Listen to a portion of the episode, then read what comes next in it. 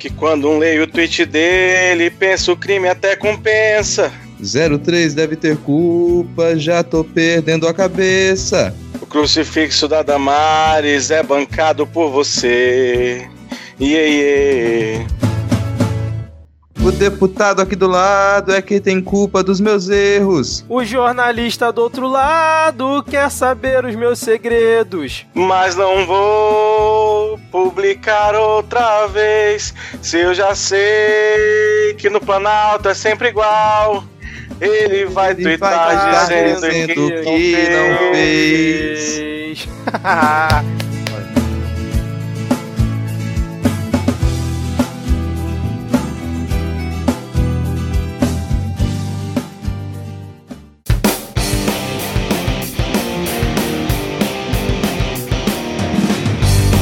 cidadão e cidadã, tudo bem? Eu sou Vitor Souza e está começando mais um episódio do Midcast Política, o nosso episódio 100% sobre política nacional, com um giro por algumas das principais notícias e fatos que ocorreram na última semana. E hoje, novamente, aqui estou gravando de terno devido à importância do nosso convidado. E para me acompanhar nessa aqui hoje temos Rodrigo Hipólito. Tudo bem, Rodrigo? Não, nunca tá tudo bem, né? Eu tô já aqui há 24 horas com esse público jovem e ninguém ainda me ofereceu um cigarro de maconha, nem um crucifixo pra me masturbar. Maravilha, cara, que bom, fico feliz. É, vamos lá, seguindo aqui a apresentação do time de hoje, temos Alana de Oliveira. Tudo bem, Alana? Olá, é, não, não tá nada bem, nunca nada bom, mas estamos aí, né? Hoje com convidados ilustres, tenho nem roupa pra isso, mas estamos aí. Maravilha. É, eu deixei aqui os mais otimistas para começar a apresentação, né? Porque agora eu vou chamar ele Diego Esquinelo. Tudo bem, Diego? Salve, salve, galera. Um bom momento a todos e todas. Eu queria fazer aqui a denúncia aqui no começo desse podcast, né? A, a Alana respondia que estava tudo bem ainda. E aí agora ela foi contaminada pelo Rodrigo e não tá mais tudo bem. Isso aí pega, cara. Isso pega. É complicado. Ah, a gente divide a mesma casa, né, cara? Tipo, É, é sempre esse clima de alegria. Contagiante. Ai. Bom, e nessa alegria contagiante, né? Como já foi bastante anunciado lá no nosso Twitter, né? O arroba podcastmid. Hoje temos a ilustre presença do nosso convidado, que é jornalista há quase quatro décadas, já venceu duas vezes o Prêmio ESSO, já foi apresentador do Jornal da Band, é piloto de avião e possui um momento com seu nome aqui no Midcast que já está entrando para a biografia dele. Eu estou falando dele, Fábio Panunzio. Muito, seja muito bem-vindo, Fábio. Por favor, presentes para os nossos 10 ouvintes, caso alguém, pelo amor de Deus, não te conheça.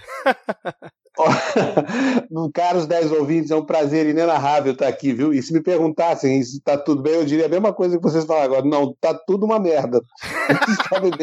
O país enlouqueceu completamente, as pessoas perderam o juízo. Tá, enfim, tá tudo fora do lugar. Inclusive o programa de vocês que criou um momento com o meu nome.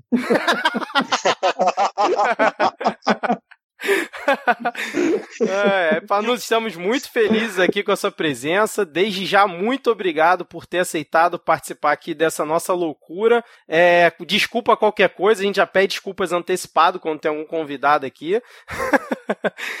Vamos lá, porque os ouvintes é, ficaram malucos essa semana lá no Twitter quando a gente anunciou a sua presença. E vamos ver aqui o que, que a gente consegue produzir hoje. Mas antes da gente começar aqui os nossos salves e tudo mais, eu preciso, como já é de praxe, deixar todo mundo alinhado na mesma timeline e datar o programa informando que estamos aqui falando diretamente do dia 16 de outubro de 2019. Hoje, novamente, vamos ter os blocos já tradicionais desse nosso formato, com atualização da lista de comunistas, o bloco de polêmicas, piadas e tretas, depois tem o bloco Pega Fogo, Cabaré, com certeza hoje os momentos Carluxo e Panúnzio, e por último, a parte que todo mundo acha chato. Mas antes aqui, né, a gente também precisa mandar aqui os nossos alôs, salves, beijos e tudo mais que o pessoal pede. Inclusive, já vou pedir aqui pro, pro Panunzio, vou abusar dele um pouquinho aqui, porque os ouvintes pediram é, para ele especialmente mandar aqui alguns alôs. É, vamos então começar aqui a nossa lista de alôs que está muito grande hoje, então vamos rapidinho aqui. Vamos começar mandando um salve para o Lucas André. Temos também um salve para Val Tá Tudo Bem, que já tá virando um clássico aqui. Ela disse que adora o momento Panúncio. É, temos também aqui um, um, salve para o Walter, que disse que chegou até o Midcast através de uma corrente de indicação de podcasts. Obrigado a todos que indicam o Midcast para outras pessoas. Também tem aqui um salve para o Gelson Isbardeloto, e ele pediu também para que fosse mandado um salve para a Resistência Democrática Florianopolitana de ouvintes do Midcast, que ele se considera o único considerando a votação do Bolsonaro em, em, Santa Catarina, ele deve ser o único mesmo. Temos também aqui um, um salve para Érica Cansada, que o nome dela no Twitter é esse. E aqui temos o nosso abraço coletivo para Tarline. Tarline, sinta-se abraçado por todos nós. E o, o, nosso tradicional beijo coletivo para a Cláudia no 3, 2, 1. Hum. Panúncio, sem querer abusar, mas já abusando, você pode ler os próximos nomes aí que eles pediram especialmente o seu alô aqui. Claro, vamos lá. Eu quero mandar um beijão aqui para Priscila Aires. Não sei de onde ela é, mas ganhou meu beijo. O Lucas Josef. Um abração. Tá lá ouvindo vocês em Pernambuco, ouvindo a gente em Pernambuco. Um abração para o Vinícius Sacramento e para o Davi Ferreira também. Maravilha! Muito obrigado, Panúzio. Mas quem tem aí, Diego? Um abraço pro Jorge Alfradique, um beijão pra Tabata Bolen e ela continua abrindo os presentes no Pokémon, isso é muito importante. E um salve pro Gary Punk Rocker. Olha aí, hein? Alô, Alô... nação roqueira! Toda nação roqueira ouvinte do Midcast, né, cara? Alana, tem mais nomes aí? Tem. É, um abraço para o Leonardo Skoralik, um abraço coletivo para o Adriano Lemos e também um abraço para o Wagner Alencar, que também pediu um salve para todos os professores e educadores, principalmente os de História. Maravilha. Então, Fica aqui o nosso salve. Né? é, fecha aí, é Rodrigo, pra gente, quem, No caso dos professores, é salve-se quem puder. Esse é ministro maluco da, da, educação é salve-se quem puder, não é um salve. É, já, já é o ministro do ensino, né? Ele não aceita mais a, a é, educação. Exatamente. É, vou mandar um abraço aqui também pro, pro André Escobar, lá do Treta Talks o Leonardo dos Anjos, uma boa faxina aí, eu escuto a gente fazendo faxina, uma boa companhia que você escolheu. E o nosso, o nosso já, é, além de estagiário, né, já ultrapassou a fronteira do estagiário, o Denis Almeida, ele pediu um abraço pro tio, que é o Cão Podcast lá do Não Pode Tocar, nosso nosso podcaster. O Titi queimou as patinhas passeando no sol essa semana, então aí todo oh, mundo deseje uma recuperação para o nosso cachorro e lembrem de não levar os seus pets para passear no sol quente, pois eles vão queimar as almofadinhas das patas.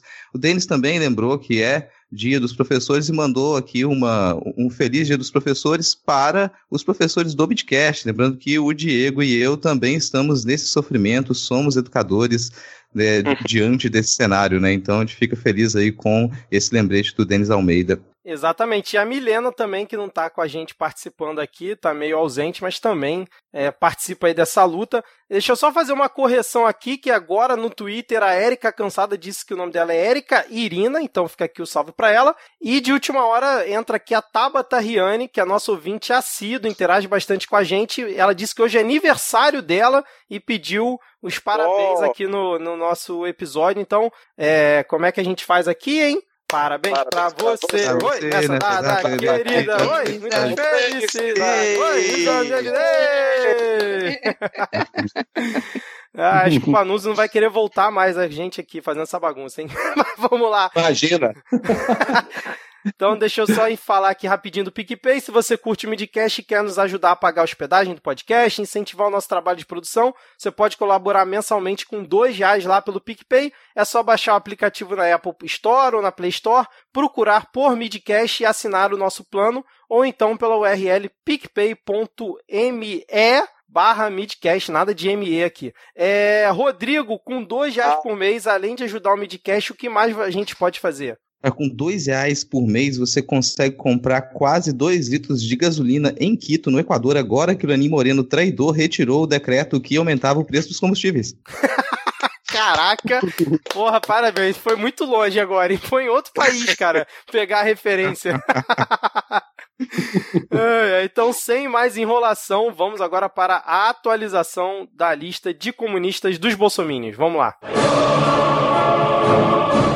Bom, começando aqui a nossa atualização da lista de comunistas, na visão do gado de bolsominions, temos dois novos nomes essa semana. O primeiro é um que já comentamos aqui na semana passada, que teria abandonado o apoio ao governo, inclusive foi alvo de indiretinha do presidente em live dele no Facebook, mas que agora está sofrendo ataques aí dos loucos que ele ajudou a produzir. Eu estou falando de ninguém menos, ninguém mais que Nando Moura, ou Mando Noura, como o Rodrigo gosta de comentar, ou qualquer outro trocadilho que você queira fazer com um ex-cabeludo radical de direita. Inclusive, tivemos até hashtag Nando Moro petista, cara, em homenagem a ele aí no, no Twitter, né? E a galera dizendo que não seria surpresa nenhuma é, que ele fosse apoiar o Lula e se filiar ao PT, para tu ver o nível de loucura que a gente tá chegando, né? Mas aí eu queria aproveitar a presença aqui do Panunzo, ele que entrou para nossa lista de comunistas aqui no programa 10, né? Que ele foi muito atacado nas redes sociais, é, num passado não muito distante. Eu queria saber como é que ele vê é agora que ele tem a companhia de Nando Moura ao seu lado aqui na lista de comunistas do, do Midcast. Eu, eu vi, digamos assim, o ataque do, do Nando Moura, né, xingando todo mundo, essa coisa toda, porque o, o que está incomodando ele foi a nomeação do novo procurador-geral da, da, da, República, né? Mas eu nunca vi uma pessoa desfiar tantos palavrões, assim, num longo cordão, por tão pouca coisa. É tão irreal o inconformismo dele que eu não consegui entender de onde é que nasce todo caso está lá. Tô, tô, honrado em ter ao meu lado Nando Moura. Nunca pensei que isso pudesse acontecer. É, esse é o momento que o Brasil vive, né, cara? Impressionante. É, mas eu acho engraçado o Nando Moura como ele perdeu o cabelo rapidamente, né? O cara era tudo cabeludo, agora tá simplesmente careca, né, cara? É esse ódio, cara, esse estresse, assim, isso tem consequência na saúde da pessoa. Então quer é, dizer que você tá careca, eu... Rodrigo? Já tô, eu tô cabelo branco já, cara. Eu, nessa tenra idade já tô ficando cabelo branco. Mas olha, se esse fator fosse determinante de, de, de calvície, o Brasil inteiro tava careca, hein? É, isso Porque é o ódio tá solto por aí, não é não? Isso é verdade.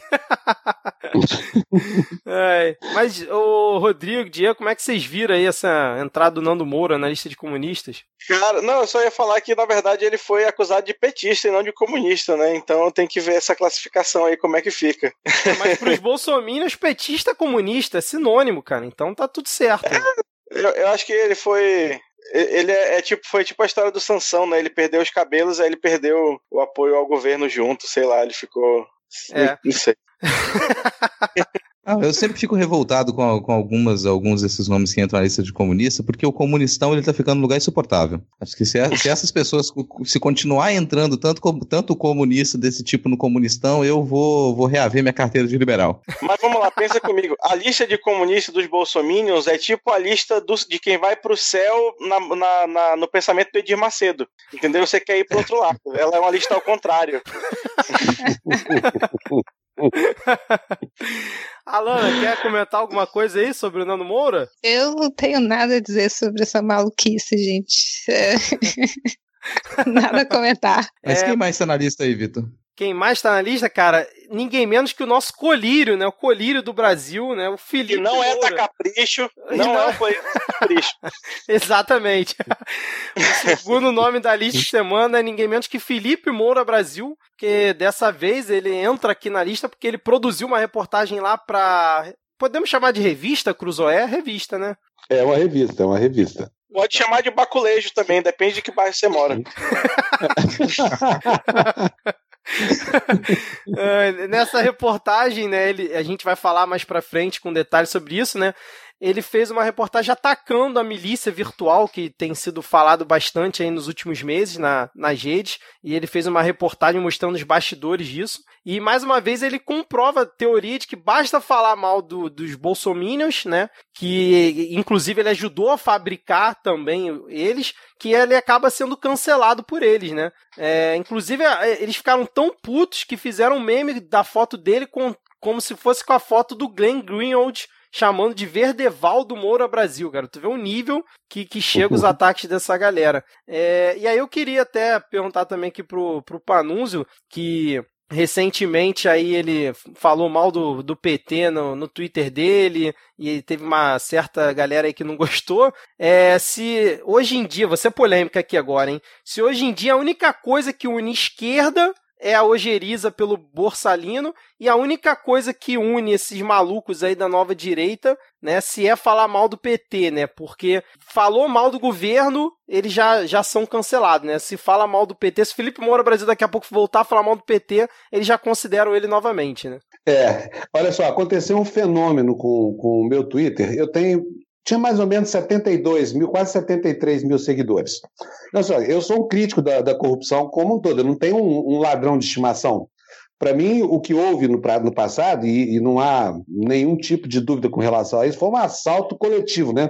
PT, PMDB, PP, enfim, PQP, todos os pesos do Brasil praticamente se associaram para tungar lá o, o, o, dinheiro da viúva.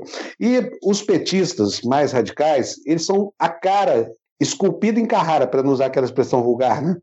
É, dos bolsominions. Isso é a mesma coisa com o sinal trocado. Então, quando, quando eu me refiro a esses petistas, eu chamo, eu chamo essa galera de petralhas, que é uma palavra inventada pelo Reinaldo Azevedo muito tempo atrás, está tá, tá consagrada aí no, nos léxicos da, da, da política. Eles ficam muito irritados. Por quê?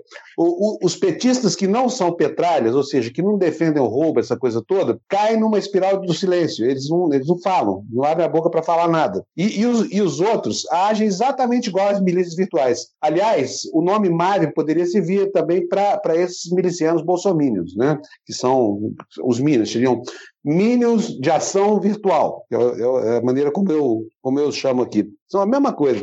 E aí é o seguinte: eu descobri que nos meus 72 mil e poucos seguidores, tinha pelo menos 1.100, 1.200 que eram petralhas. Então, eu critico o Bolsonaro, eles acham que tem que ser aliado do, do, do, do pior do petismo, entendeu? E aí, quando descobriram que não é nada disso, não sei por que descobriram que isso é uma novidade tão antiga quanto a invenção da roda, começaram a abandonar o, o, o, meu Twitter como se isso fosse uma punição, assim, mas eu sinto muito, né? Essa história de bandido de estimação não é saudável e aqui não tem. Tá certo, tá certo. Eu sou acusado de isentão aqui também, Panunzio, pelo Rodrigo e pelo Diego, principalmente. É, e eu queria até que eles comentassem a entrada do, do Felipe Moura Brasil e a minha provocação aqui que eu fiz. Que vocês concordam com isso ou não? Cara, eu poderia começar xingando, mas olha só, não vou começar xingando. É, eu acho que o comentário, na verdade, bem, bem positivo, assim, se a gente pensar que a gente não tem uma esquerda, nunca teve uma esquerda, a gente tem uma multiplicidade de esquerdas no país e ela está sempre em atrito de forma geral, a gente tem a esquerda em atrito, e se você pensar que dentro da esquerda você sempre teve sérias críticas ao modo como o, o PT no governo implementou um projeto que ele não era de acordo com certa tradição progressista eh, abandonou diversas pautas para que nesse acordo ele conseguisse manter esses 16 anos de poder. Então, essa crítica ela sempre foi feita internamente na esquerda. Acho que a gente encontra um, um, um boom até de, de reações um pouco mais exacerbadas quando essa crítica ela, ela foi para fora, ela começou a ser utilizada de maneira bastante retórica por outros setores e que que de certa maneira alimenta o resultado que a gente tem nesses últimos dois anos aí, incluso a, a eleição do Bolsonaro. Esse é um, um, resumo do que a gente costuma chamar de antipetismo, né? Então essa crítica que ela sempre existiu dentro das esquerdas, quando ela, ela estoura essa bolha das esquerdas, ela se transforma, de certo modo, no antipetismo. Então, muita gente ainda dentro do, do PT e que está ligado a certa tradição, guarda bastante rancor de como que isso não foi resolvido internamente nas esquerdas e agora está muito mais distante de ser resolvido depois que a gente teve esses resultados desastrosos, né? Não é nem passar um pano, nem compreender essas pessoas, mas é compreender essas pessoas também que tiveram as suas esperanças frustradas e talvez em alguns casos estejam no ligeiro processo de negação também, mas frente aos ataques e à ascensão dessa extrema-direita, se resguardam ainda mais em tentar proteger um legado do PT.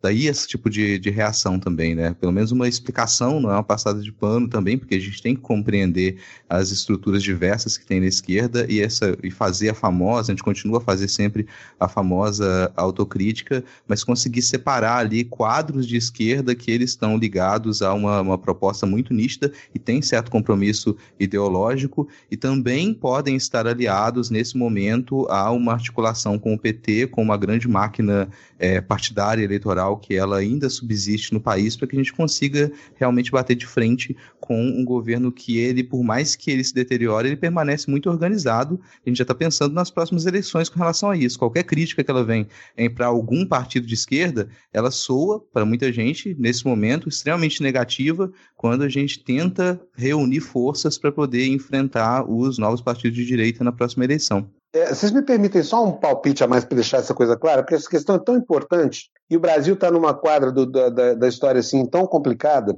é que é o seguinte, é, parece uma generalização, você já ah, petralha, não sei o que mais. Na verdade é o seguinte, tem muita gente boa no PT, muita gente honesta, correta, que pensa num, num país bacana lá para frente, essa coisa toda, e tem gente que não é, que, que não pensa assim. Eu é, é, já fui petista um dia lá para trás, todo mundo é petista aos 20 anos de idade, né? Deixei de ser quando o Lula virou presidente da República e acho que o Lula tem que ter direito a um julgamento justo. Isso não quer dizer que eu acho que o Lula é inocente, mas eu estou fazendo coro com, essa, com, com, esse movimento do Lula livre, porque eu acho que o Lula é um prisioneiro político. O juiz que o julgou não é isento. Ele se valeu, para, para ele se beneficiou do resultado do processo que ele mesmo conduziu. Né? E, e, e, um juiz estranho, que, que atuava mais como promotor de justiça do que como juiz. Isso não significa que eu estou advogando pela inocência do Lula, não é nada disso. Eu só quero que ele tenha um julgamento justo, porque não foi justo o julgamento que teve. E não sendo um julgamento justo, parece claro que ele é um preso político. Nisso eu me associo a todo o petismo e toda a esquerda, essa, essa coisa toda. O que não significa que eu tenha virado petista de um dia para o outro, que não é verdade. Não sou petista, não tem nada. Aliás, não sou nada. Nem petista, nem tucano, nem muito menos bolsonarista, essa coisa toda. Não, mas você é comunista na nossa lista aqui, ô. Ah, não sim. Tenta fugir não, dessa, não. Com orgulho, muito orgulho. É.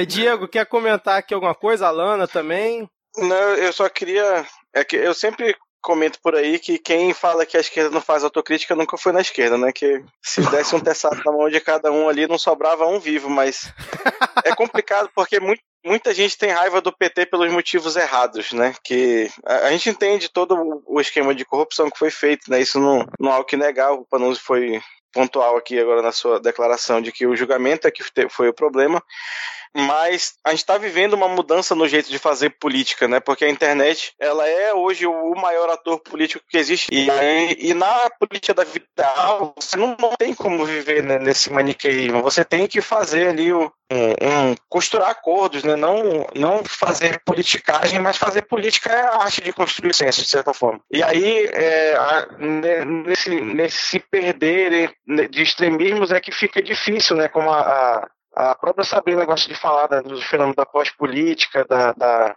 e da antipolítica, que são os verdadeiros inimigos que a gente tem que enfrentar primeiro, antes de conseguir virar né, essa ascensão do, da direita ultraconservadora. Tá certo, tá certo. O, o Diego, seu áudio ficou péssimo aqui para mim. Ficou para vocês aí também ou foi só aqui comigo? Eu, eu, acho que a BIM começou a, a tentar cortar a transmissão do Diego. Desconecta e conecta o microfone de novo, Diego. Oi. Voltei, saí do Wi-Fi. Voltei aqui no 4G que tá melhor. É, melhor, melhorou um pouco. É, bom, vamos fechando por aqui então é, essa lista de comunistas. Lembrando que esse é um programa hashtag humor. É, vocês ficaram muito sérios aqui nesse bloco. Então, Felipe Moura, Brasil e Nando Moura foram aceitos aqui na lista de comunistas de bolsominions, né? Ah, entraram, entraram. É, pergunta de algum. Panuz, então, parabéns. Agora você tem a companhia de Felipe Moura Brasil e Nando Moura aqui, junto com outras 45 pessoas aqui na lista de comunistas dos Bolsominions, já em 2019 aqui. Tá ficando grande, hein? É... Nossa, que fácil. Beleza. Bom, mas então vamos aproveitar aqui, né, que o Panunzo está entre nós hoje e vamos para um, um bloco novo aqui, especialmente para o episódio de hoje, que é o Top 5 Momentos Panunzio.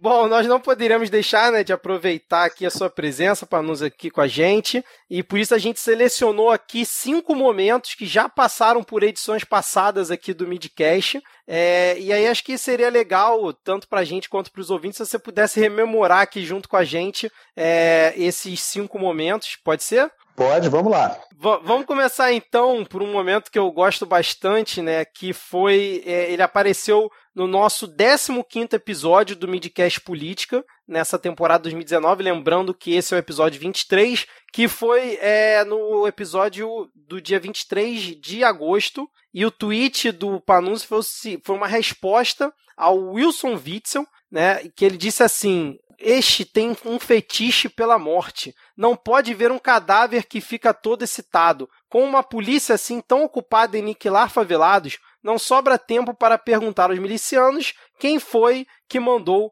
matar a Marielle. Eu queria saber de você, Panus, como é que você consegue definir o seu sentimento pelo Fuzitzel, que é como carinhosamente eu gosto de chamar aqui o, o meu governador do Rio? Olha, esse, eu vou falar bem sério sobre isso. Tá passando um avião aqui em cima da, da minha casa, então desculpe pelo barulho aí, mas esse sujeito eu acho perigosíssimo, porque ele tem uma, uma índole fascista, ele tem um fascínio pela morte. A morte é um valor que entrou em voga agora, né, no, no Brasil, assim como, por exemplo, a falta de caráter, o fato de você ser. Eu, eu até fiz um tweet outro dia falando o seguinte: de onde é que saiu tanto filho da puta no, no, no, no país há um tempo só? Porque parece que abriram a, a, assim, a porta do inferno.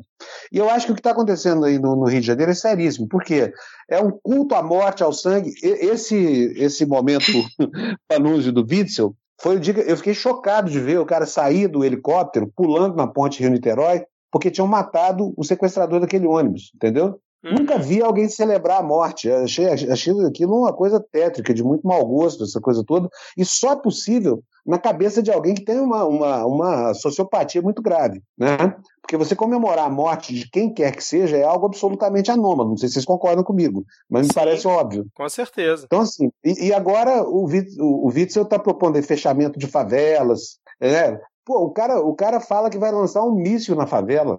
Onde está a humanidade desse sujeito? O que, que vai no coração dele? Sabe? E, e, e acha que vai, que vai reduzir a violência, aumentando a violência policial? Olha, sinceramente, assim, não tem nem um pouco de apreço por ele, viu? E fico muito preocupado, porque essas coisas são ideias, são memes que vão se reproduzindo na cabeça das pessoas, principalmente das mais vulneráveis, e isso é, é uma história que vai acabar muito mal para reaver os valores do humanismo, da Revolução Francesa, essa coisa toda, vamos levar séculos agora com o estrago que está sendo feito, viu? É, isso é verdade, cara. Isso é uma coisa que a gente comenta bastante aqui também, né? Os valores mínimos que qualquer um que a gente achava minimamente razoável que pudessem defender, como você falou, né? De não comemorar a morte de uma pessoa, agora é como se você estivesse defendendo bandido, e aí vem aquele discurso raso de direitos humanos, blá blá blá, blá blá blá. Então, é. realmente está muito complicada, cara, essa fase que a gente está vivendo.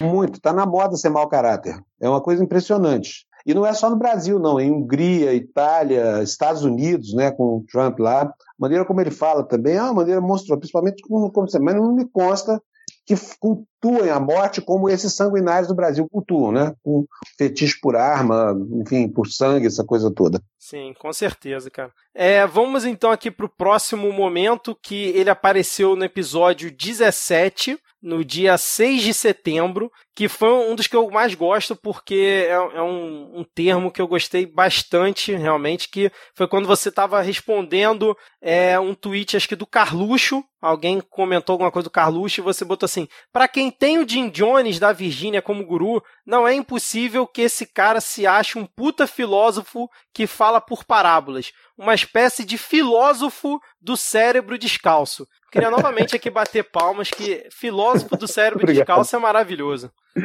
É, isso aí é uma, uma referência ao Sócrates, né? Que era super humilde e tudo mais, e era o, o filósofo dos pés descalços, né? E esse, como ele não tem, como esse filósofo tem, tanto da Virgínia quanto o maluco daí do Rio de Janeiro, não tem nada na cabeça, então foi criar essa imagem por isso. São pessoas que não têm ideias. Não sei como é que quem não tem ideia, não pensa, não consegue raciocinar, esquece de fazer filosofia, que é uma coisa absolutamente sofisticada e exige alguma cognição, pelo menos, né? Exatamente. Ai, ai. É, o próximo tweet aqui, Panunzio, que eu selecionei foi do episódio seguinte, episódio 18, do dia 13 de setembro, em que você botou assim: Vocês, milicianos bolsonaristas, não ficavam o tempo todo pedindo a minha demissão? Pois agora que eu mesmo resolvi atendê-los, tenho 24 horas por dia para encher o saco de vocês. Engula, gado! Muito boa essa, cara. Pois é, Mas uma ficaram... pena que você perdeu o emprego. Exato, Assim. exatamente. Mas eu pra vocês, só explicando essa história. Na verdade é o seguinte, eu tive mesmo um, um problema de saúde aqui, tive que botar um stent no coração, e está muito difícil trabalhar nos veículos da mídia corporativa, porque a pressão que esse governo faz não é brincadeira, não. Eles não conseguiram me demitir. Eu falo isso claro, minha- a minha demissão não decorreu do esforço que foi feito para que ela acontecesse, porque eu, eu, eu foi quem tomou a iniciativa de, enfim, de sair para poder tratar da saúde e para encontrar um outro caminho, né? Mas os- esses caras ficavam o tempo inteiro enchendo o saco. Ah, você com a Band, com não sei o que mais, você é um, é um âncora da Band, você tem que ter respeito pela linha editorial, essa coisa toda. Eu, eu tinha respeito, mas o meu Twitter não é da Band, era meu Uhum. o tempo todo. Como eles ficaram pedindo a minha cabeça o tempo inteiro, foram contemplados, agora me aguentem. Eu não tenho o que fazer, tenho meu dia inteiro para encher o saco do gado. Entendeu? É, nesse tweet que você fez tinha um comentário ali embaixo com essa definição ali que foi dado pelo velho da van, que ele dizia que agora sim você virou um verdadeiro esquerdista, 24 horas sem fazer nada. E eu, 24 horas por dia sonegando impostos. Né? cada qual com ocupação, cada qual com seu mistério. Aliás, o velho da van é uma pessoa que você curte bastante responder, né, Panusa? Muito, eu adoro ele. Então, acho que um dos caras mais esquisitos que eu já, já vi na minha vida, sabe? E olha que esse reino que ele habita, esse mundo dele, é um mundo de muita esquisitice. hein? O cara ele se veste voluntariamente como o charada do Batman, velho. Aliás, Panuso, você recentemente botou um stent, né? A gente acompanhou aqui também, desejou até melhoras aqui pra você. Tá tudo certo agora? Não, tá, o coração tá batendo aqui, que é uma maravilha. Né? Ah, ah, ah, assim, ah, tô muito contente assim de estar refazendo tudo aqui agora, sabe? E principalmente de ter tempo livre para poder dar trabalho para quem tem que trabalhar. então, assim, essa notícia que é boa para mim não é tão boa assim para as pessoas que, que, que entram na, na minha mira aqui, né? Porque elas sofrem comigo também, eu reconheço isso. Com certeza. Bom, vamos aqui pro próximo momento, que foi no episódio 21 do Midcast Política, no dia 4 de outubro, ele é recente, onde você respondeu numa treta aí com o Roger do Traje a Rigor, é, que aí você finalizou assim, grande bosta, em cima de um tweet do Roger, né? Que vantagem tem em pensar como, um, como uma cabeça velha, desumana e retrógrada como a sua? Só faz o que quer porra nenhuma. Você virou um boi velho no meio dessa manada de ignorantes tangido pelo ferrão da milícia. Ô vida de gado. E aí, Roger, o que você tem a comentar aí sobre esse tweet, sobre o andamento Bom, ele- dele aí no apoio ao governo? Ele me bloqueou, né? Ele Não tá bloqueou depois dessa? Bloqueou. Ele, ele me mandou a merda e bloqueou depois. Então eu fiquei sem direito à tréplica. Mas não tem problema, não. Eu- olha, o Roger era um cara que eu gostava da música dele, entendeu? E eu só vinha entender as letras dele agora. Que negócio, inútil, a gente somos inútil. o principal, assim, a principal frase que eu acho que vai pro túmulo dele como epitáfio. A gente não sabemos escolher presidente. o, o Rodrigo que curte, né, os roqueiros dos anos 80, né, Rodrigo? Cara, o pessoal às vezes vem e diz que, ah, como que a galera dos anos 80 virou isso? Eu vou dizer que em boa parte sempre foi. Talvez a gente interpretasse errado, a gente pensasse que, uma, que as músicas do Roger, por exemplo, que elas eram irônicas ou sarcásticas, e no fim das contas elas eram literais. O que, o que ele cantava era literal. A gente é que, que insistia em interpretar aquilo como algum tipo de, de ironia e sarcasmo, né? Então, uma boa parte ali daquele Brock, do o, rock Brasil anos 80, ele já chamava um pouco disso e, e também teve as transformações, né? Tipo, o Lobão ele se transformou bastante, então a gente nunca sabe o que pode vir é, sobre ele depois, mas tem uma boa parcela desse rock Brasil anos 80 que era realmente só fazer uma festa, assim, ah, vamos aproveitar essa nova liberdade sem perceber uma coisa que até o, o Raul Seixas ele disse numa entrevista em rádio ali, bem no, no começo da redemocratização, que ele já anunciava, dizendo com essas palavras, né, que aproveitem essa liberdade, mas lembrem que ela não é tão livre assim. E muita é. gente não, não, não pegou essa, essa dica dele e acreditava que os anos 80 poderia ser realmente um momento de festa sem saber o que nos esperava na sequência. É, o problema, sabe qual foi? Essa geração, os que eram realmente bons, morreram muito novos. O restante foi o que sobrou aí, que a gente tem. é, e o tempo não fez Triste. bem a eles, né, cara? Infelizmente. É. Vamos fechando aqui então, Panus, com o último. Re rememorando aqui um, um, último momento que foi no episódio 22 do Midcast Política, nosso episódio passado, no dia 11 de outubro, em que você fez aqui um poema que o Diego declamou muito bem aqui pra gente semana passada, que foi o seguinte: era uma vez um burrinho chamado PSL e um escorpião que queria atravessar um rio eleitoral. O escorpião pediu carona ao burro, jurou não picá-lo. No final da travessia, traiu a promessa e picou. Moral da história: o papel do escorpião é picar o burro. O do burro é ser burro mesmo. Foi, foi muito bom esse. Inclusive, vários, vários é, ouvintes marcando a gente nesse tweet, como Momento Panuso, Momento Panuso. De onde vem a inspiração aí? é porque é uma parábola, né? Na verdade, é uma fábula, que, que é um clássico. Da... Mas o, a, a, história se referia ao, ao presidente da República, que eu chamo de Borat, o Bolsonaro. Borat. Ele. É, ele pegou uma carona no PSL e, na primeira oportunidade, picou o PSL, o partido agora está aí as turras com ele, né? A gente está vendo assim. É muito interessante, inclusive, ver, porque é assim, é como se dois caras do mesmo time começassem a se bater na pequena área, entendeu? É Sim. É muito divertida essa briga. E depois que eles acabaram com a educação, depois que acabaram com a saúde, com a... enfim, depois que fizeram essa destruição toda nas artes, nas ciências, em tudo que eles estão destruindo, liberdade de expressão, eles, na ausência de ter com o que acabar, resolveram acabar consigo mesmos agora. Exato, e aqui a gente sempre torce para briga nesses casos, né? Porque é, quanto mais eles brigarem, mais divertido pra gente fica, né? É. Falando em diversão, qual o próximo bloco, Vitor? que gancho, hein, Rodrigo? Parabéns. Então, agora que a gente já fechou aqui esse top 5 Momento Panus, rememorando aqui com o próprio participando aqui, um momento histórico do Midcast Política, vamos para o bloco de polêmicas, piadas e tretas.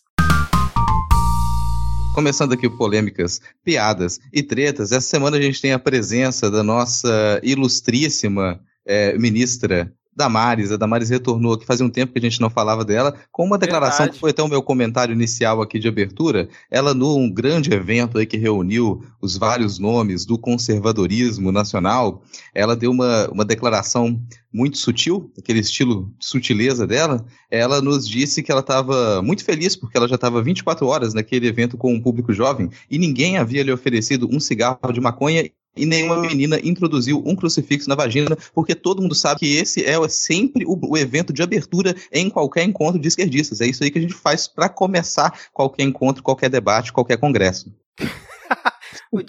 Diego, você como ai, ai. O, católico da mesa, cara, o é, que, que você tem a dizer sobre essa questão do crucifixo aí, cara? Eu, quando eu mostrei esse vídeo para uns amigos, numa festa de aniversário de um amigo meu, ele falou, cara, já fui a festas melhores, assim. É, essa festa que ela tá aí tá meio, meio complicada, mas. não, uma festa dessa não deve ter graça nenhuma, não tem maconha, não pois tem. Pois é, cara. Você fica pensando, pra quê, né? Vou nem sair de casa. Quem será que estava nessa festa? Deve estar tá tocando valsa vienense pro pessoal dançar lá, porque agora eles querem proibir o funk, né? Então não devia ser do, no, a música oficial do CEPAC lá, que foi esse encontro que. Não é encontros conservadores, não, hein, gente? É encontros reacionários. Tem uma diferença muito grande entre é. conservador e reacionário, né? Muito bem nome, né? observado. Né? Muito bem observado. É. É, é, só para o ouvinte estar meio perdido, esse foi um evento que ocorreu em São Paulo, né, um evento brasileiro que reuniu mais ou menos 1.500 pessoas com, entre aspas, palestras de quatro ministros e foco em pautas vinculadas ao bolsonarismo e às teorias do filósofo Olavo de Carvalho, em que teve o grande nome do evento, Dudu Bolsonaro, para ver o nível né, que foi esse evento, que custou estimadamente 800 mil reais que dizem que foi financiado é, pelo instituto ligado, né, uma fundação vinculada ao PSL. Então, estão dizendo que é, esse dinheiro foi oriundo de dos cofres públicos, né, para bancar esse evento. Ó, e, e, teve uma reação muito interessante aqui, porque, por exemplo, tem o Mamãe Falei, né, que é o, é o personagem do, do, é o personagem do deputado hoje, o deputado Mamãe Falei. Ele brigou com o PSL, Fernando Holliday brigou também, falou: olha, se não pode. Eu achei até uma posição muito interessante deles aqui, viu? Eu já briguei bastante com, com, com, os dois, já falaram muito mal de mim e eu deles, mas nesse caso eu tiro meu chapéu, porque eles estão sendo coerentes, estão falando o seguinte: olha, é dinheiro público, é dinheiro do contribuinte, então não deveria ter sido usado nesse encontro dos reaças. Não deveria. É, exatamente. Ainda, ainda mais vindo de uma galera que é, fica usando esse artifício de ser contra a corrupção, ser contra o aparelhamento do Estado para defender suas bandeiras, né? Quando aí você vê na primeira oportunidade, mete a mão na grana para bancar um, um, evento desse com falas como essa da Damares, né? Totalmente é. desconexa assim, da realidade. Contra o aparelhamento do Estado, eu nunca ouvi nenhum deles falando, não. Não, pelo contrário, né? é meu filho, eu vou dar o filé, vou dar o filé.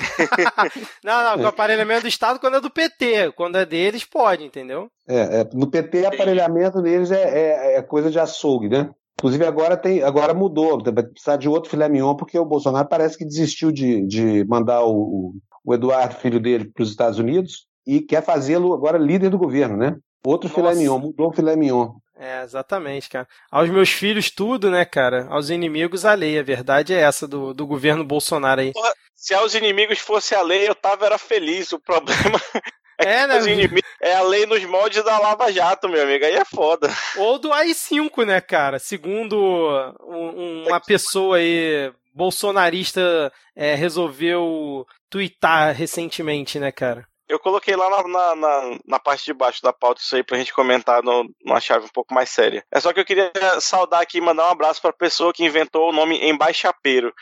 Eu amei. Verdade. e, e eu tenho uma curiosidade com relação a isso aqui. Talvez a Alana, por ser mulher, possa ajudar a entender o, o fetiche dessa história do crucifixo, entendeu? É um negócio tão fora de propósito que eu fico pensando aqui, onde será que essa ministra ouviu falar de introdução de um crucifixo na vagina. Então, eu ia comentar justamente isso, assim, porque são fatos que de fato aconteceram, assim. É, por isso que logo quando saiu, e aí no Twitter, as pessoas comentando e tal, falando como se, nossa, é, é, nunca vi isso, que absurdo, não sei o quê. É, são coisas que, assim, é, existiram é, manifestações de certos grupos feministas, que se diziam feministas pelo menos, que fizeram é, performance ou coisas do tipo usando crucifixos e se masturbando. Eu não tenho certeza em relação a se masturbando com crucifixo, mas eu tenho, mas eu acredito que sim, assim. Tinham várias, é, várias performances usando crucifixo, assim. É, eu acho que isso foi era muito feito pelo Femen, que é um, um grupo é, feminista ucraniano que é extremamente problemático, que tem associações neonazistas, e o Femen Brasil, é, para quem não sabe ou não se lembra, foi de onde saiu figuras como Carla Zambelli e Sara Inverno. Elas faziam Nossa. parte Pois é, do Femen Brasil e olha Mas... só o que, que aconteceu que aconteceu depois, sabe? Desculpa, é... mas elas faziam uso desse tipo de técnica, assim? Como...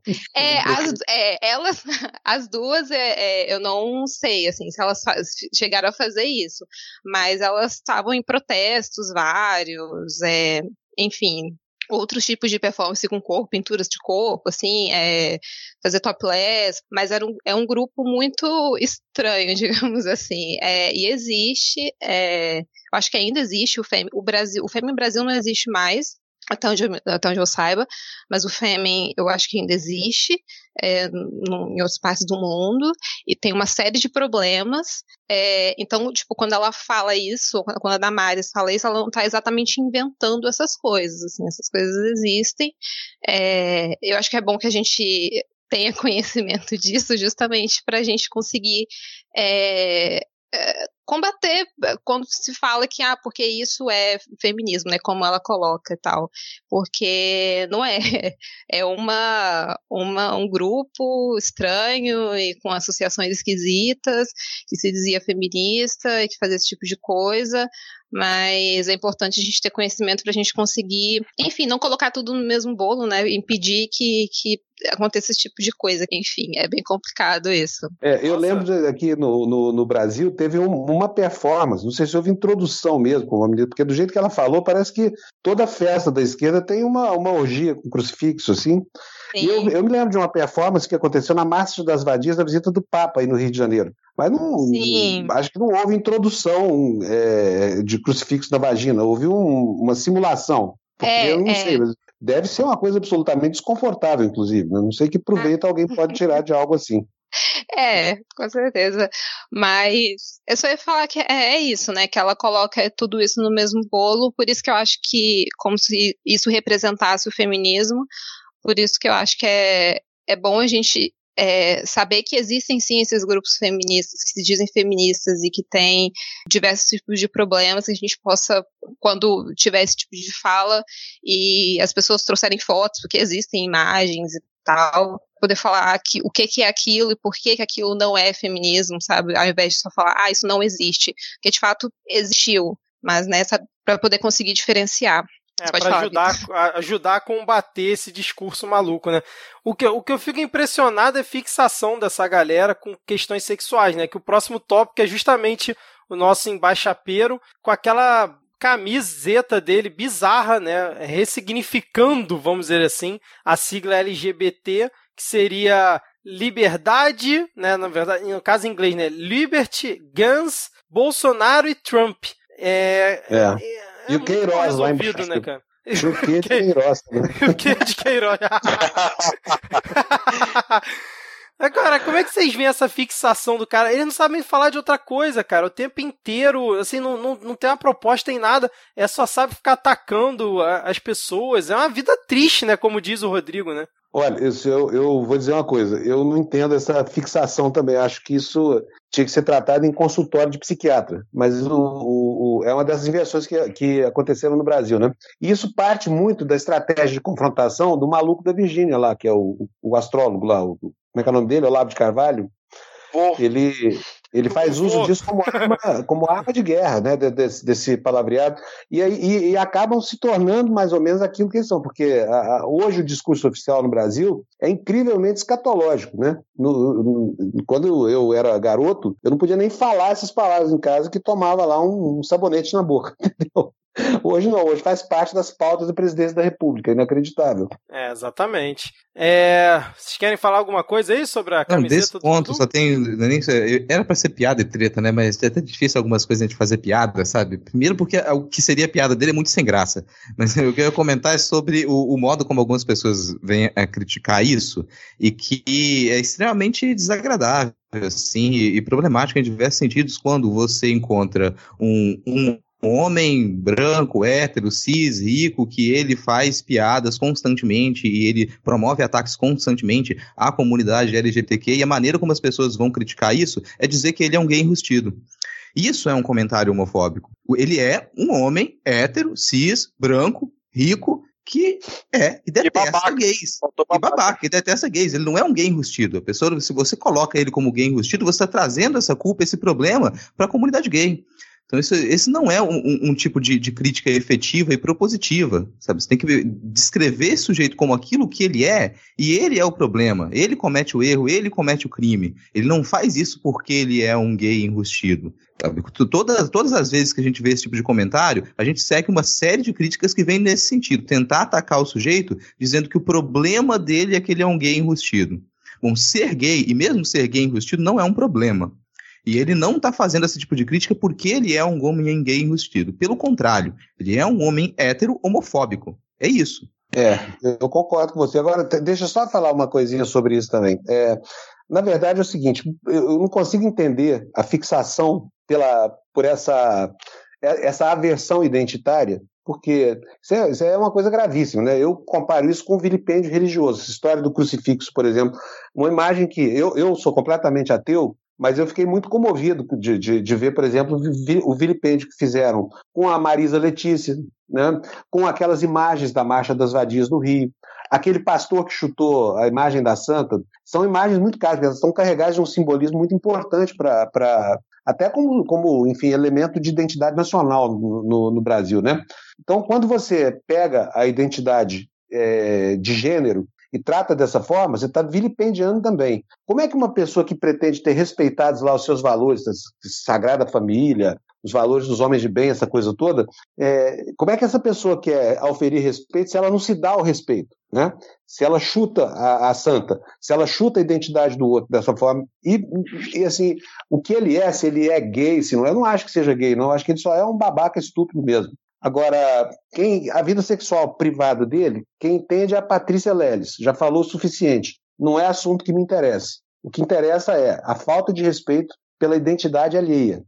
Exatamente, exatamente. Perfeito. Vocês querem comentar mais alguma coisa ou o Rodrigo pode puxar aqui o próximo tópico? Que eu me, me abstenho de comentar sobre isso aqui. Que eu já sei que vocês vão zoar, vão pegar no meu pé. Não, cara, eu fico imaginando se alguém vai querer realmente comentar isso, porque a, a Alana também detesta é, toda vez que esse nome aparece aqui também, mas, mas vamos lá, porque a gente teve um, um comentário aqui da nossa querida Batata, a deputada, é, durante muita gente veio se aproveitar durante o seu processo de canonização da irmã Dulce, né? E trazer todo tipo de comentário. Rapidinho, rapidinho, ô, Rodrigo. O Sarney tava lá, cara. O que, que o Sarney tava fazendo lá, cara? Pelo amor de Deus, cara. Bom, Desculpa aí. O, o Sarney é onipresente, ele é onisciente, talvez imortal. Então, o fato dele ter um local garantido lá no Vaticano, ele ter talvez uma, uma cadeira separada para ele, é razoavelmente compreensível. Faz, desculpa aí, cara. Fomenta aí. É, mas olha, eu vou, vou ler o, o, tweet da nossa querida deputada aqui, que foi sobre a, a, canonização da irmã Dulce. Ela nos diz que, que a enche de orgulho que a irmã Dulce tenha sido a primeira brasileira a ser canonizada. Santa Dulce dos Pobres era baiana e, com o seu empreendedorismo e fé, deu atendimento de saúde a milhares de brasileiros. Então a gente tem aqui um pouco já da geografia do startupeiro, já iniciada pela nossa querida deputada. Não sei se vocês querem comentar alguma coisa a respeito desse tweet. Eu, eu, eu, gosto tanto dessa moça, eu gostava tanto dela, assim, achava ela uma promessa, mas essa semana ela foi mal, viu? Com a questão do aborto e essa história aí do, do empreendedorismo. Desde quando? Que empresa será foi essa que a irmã Dulce montou? Fiquei pensando aqui. E que técnica de administração era essa que, que não, não, não visava o lucro nem? Não entendi essa fala dela também, não, viu? Acho que precisa voltar para Harvard um pouco para reestudar algumas coisas que ela já esqueceu. Não, só queria aproveitar para fa falar que é, eu acho importante, né, que eu sei que para a maioria das pessoas, até para a maioria dos católicos, tanto faz canonizarem mais um santo, mas eu acho que é importante nesse tempo que a gente está vivendo de tanta escrotidão, tanta merda a gente parar um minuto para lembrar da vida de alguém que foi foda, né? Que tipo dedicou a sua vida para uma para a saúde dos outros no tempo que não tinha SUS, um tempo que a gente talvez volte se dependesse do Paulo Guedes, por exemplo, né? Então eu acho, é só não puxando a, aqui a brasa para minha sardinha, mas dizer que é importante o exemplo né, da, da, da irmã Dulce, que a gente não só veja isso como uma coisa lá de longe, mas que sirva de inspiração de fato, né, o, o esse espírito de doação e de cuidar dos outros.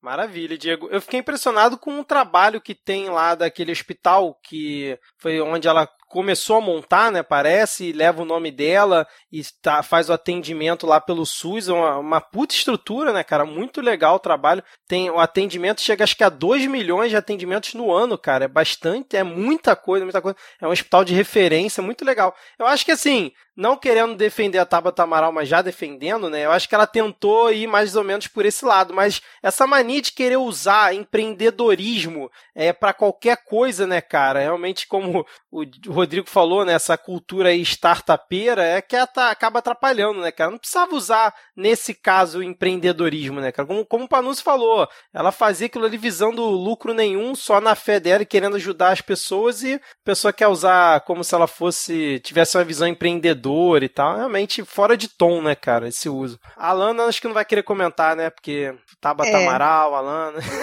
É, dispenso. Pode para a é. próxima.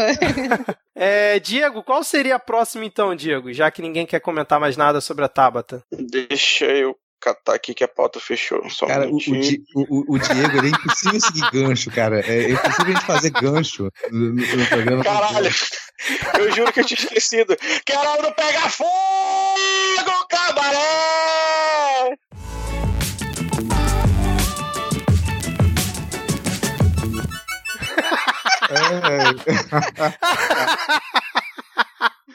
Ai, caraca. Mas o, essa semana o cabaré pegou fogo, pegou fogo quase de verdade, né? Assim, já, já tá pegando fogo, continua pegando fogo uma, uma parte do Brasil, mas se dependesse de alguns desenvolvidos aqui no nosso cabaré de hoje, eles, de hoje, eles estavam tacando fogo uns nos outros literalmente, né? A gente teve uma continuação aí, uma exacerbação da, da disputa ali entre Carluxo e Major Olímpia. Acho que a gente pode começar com isso, como que eles se atacaram direto no Twitter e promoveram uma, uma guerra de tweets aí, que pra gente ela foi um prazer, né? Porque nessa rinha a gente torce pela briga. Exatamente, cara. Foi maravilhoso acompanhar isso. Você acompanhou essa também, Panunzio, do Carluxo contra o Major Olímpio? Acompanhei sim, com muito interesse, torcendo pela briga. Eu acho que essa briga aí pode, pode render muitos lances interessantes para o país, né? E, e, se tivesse que escolher um lado aí, eu escolheria o lado do Major Olímpio, sabia? Tranquilamente. Por que essa Porque... escolha? Carluxo, essa pessoa tão agradável. É se você não, é se você fosse obrigado a escolher um lado. Se você obrigado. Claro, um claro. pau de arara pendurado lá, entendeu?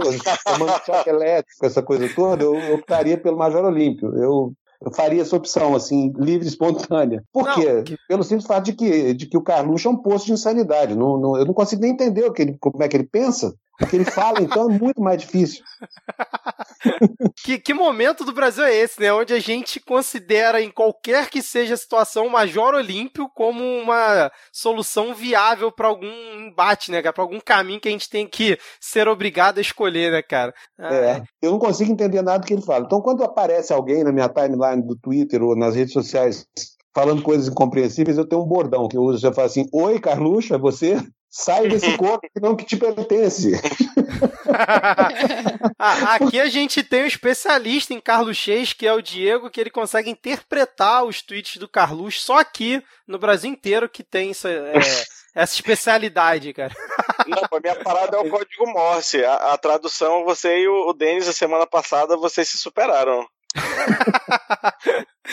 ah, mas só, só para quem não acompanhou aqui, vou ler rapidinho, né? O Carluxo ele mandou uma alfinetada é, no Major Olímpio depois de que o Major Olímpio disse que os filhos do Bolsonaro, né, têm mania de príncipe e aí com isso desgastam a imagem do presidente. E aí o Carluxo tuitou o seguinte, né? Conhecemos o ex-presidente do PSL no hospital, né? Após a facada, o tal Major Olímpio chorou em frente ao meu pai que de, me determinou foco primordial na eleição do tal. Assim o fiz e hoje o senhor e, e hoje este senhor diz absurdos sobre o trabalho que exerço de forma esgotante. És um bobo da corte. Aí o Major Olímpio disse que chorou sim, não só dentro da UTI, mas em outras vezes pela preocupação com um amigo. Talvez eu até seja um bobo, mas definitivamente não estamos numa corte. O povo elegeu o presidente Bolsonaro e não príncipes para fazerem o que querem. Aí o Carluxo mandou a tréplica. Já viu aquela cena do filme Tropa de Elite? Quase me enganou. Não é nem um pouco bobo, é um bobo da corte mesmo. Não há idiotas aqui, não se faça,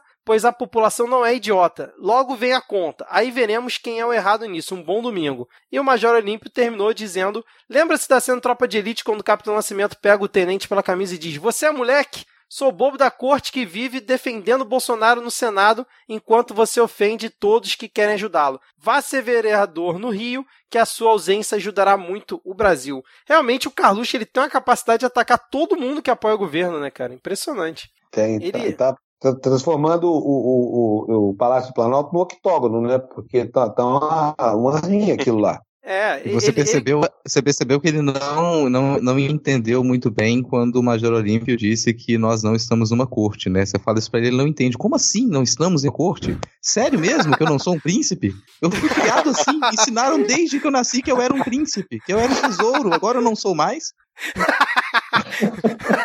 cara, fiquei imaginando o Carluxo na, na pele do Kiko, né, cara? Você falou. No, sempre me disseram que eu sou um tesouro. Já pensou fazer uma montagem assim, cara? Acho que ficaria uma boa. Fica a dica aí pros ouvintes, ó. Quem tem o poder dessa arte do, dos memes, dos GIFs animados, por favor.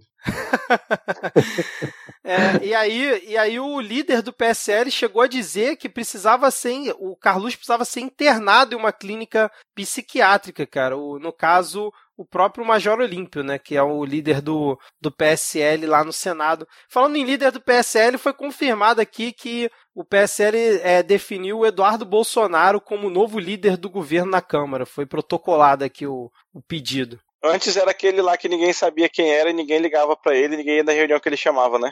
Exato, exatamente, esse ah, tá. mesmo. É, isso, isso aí é uma notícia muito boa. É, eu, eu, não sei como é que vai terminar isso, porque, porque a notícia está saindo agora. Né? Quer dizer, vai, vai, se, se vai se efetivar ou não, Agora, é muito bom para a gente. Por quê? Porque eles vão continuar pagando mico. Só que é aqui dentro. Então, nós estamos livres da vergonha alheia de ficar. Né, com, a pessoa ficar embaixador lá nos Estados Unidos, dizendo as atrocidades que ele fala, representando o Brasil perante a comunidade internacional, é um posto mais é, é, é, importante da diplomacia brasileira, então é melhor deixa ele liderar para o governo. O governo está uma zona mesmo, bota o líder que já é zoneado e fica tudo de acordo. Exato, já, já basta o for chanceler, né? Ainda teria o, o Dudu lá, ia ficar complicado mesmo, cara. É... Rodrigo, quer comentar o próximo tópico aí pra gente fechar esse bloco? Rapaz, o, o, próximo tópico, ele é extenso, porque ele tá, já, já comentou um pouco sobre ele, a nossa grande revelação aí da semana, que, que eu acho que ainda vai render bastante, que é sobre a Bolsomilícia, Bolsomilícia, o Bolso Afetiva, né, a milícia digital aí, que é como estão organizados e eram pagos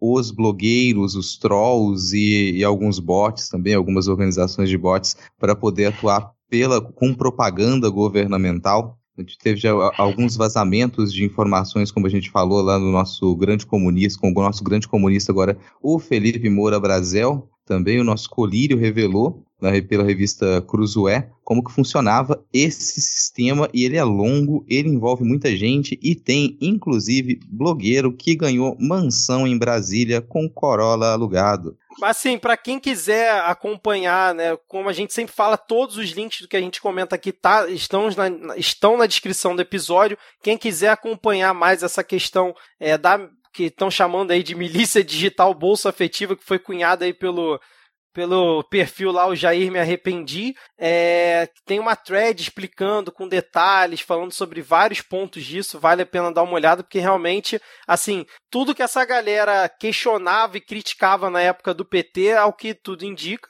é, faz a mesma coisa, vai se aproveitando ali de cargos é, em gabinetes e tudo mais, e vai utilizando dentro da máquina pública é, para justamente criar esse, esse densidão aí de bots e perfis que ficam atacando STF, fica atacando é, os adversários e todo mundo que passa pela frente. Então, assim, vou deixar o link aqui, senão, porque realmente se a gente fosse comentar tudo que aconteceu nesse caso, ficaria muito extenso aqui. Beleza? Fechamos por aqui. Podemos ir agora para o nosso próximo bloco? Bora lá. Partiu. Então, beleza, vamos agora para o momento Carluxo.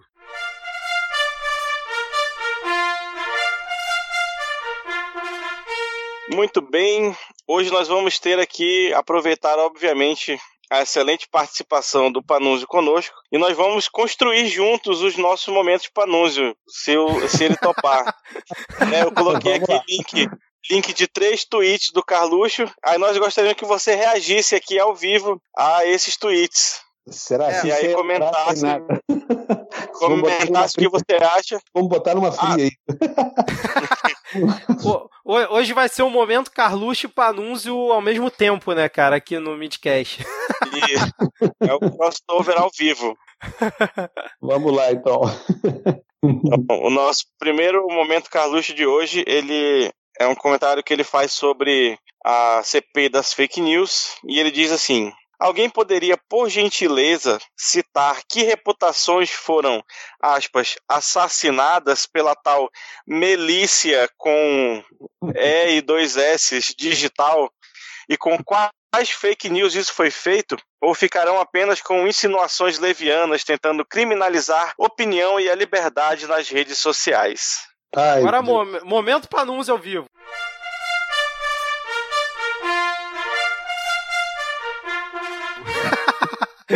É, é, tão, é tão estapafúrdio, porque eu, eu, eu até consigo perceber que há algum sentido que ele queira imprimir a, a essa, esse amontoado de palavras desconexas aí, entendeu? O que, que ele está querendo dizer com isso aí? Está perguntando se, se, se vão apresentar os elementos que, pelos quais ele é acusado de ser o chefe da, da, da tal da milícia digital.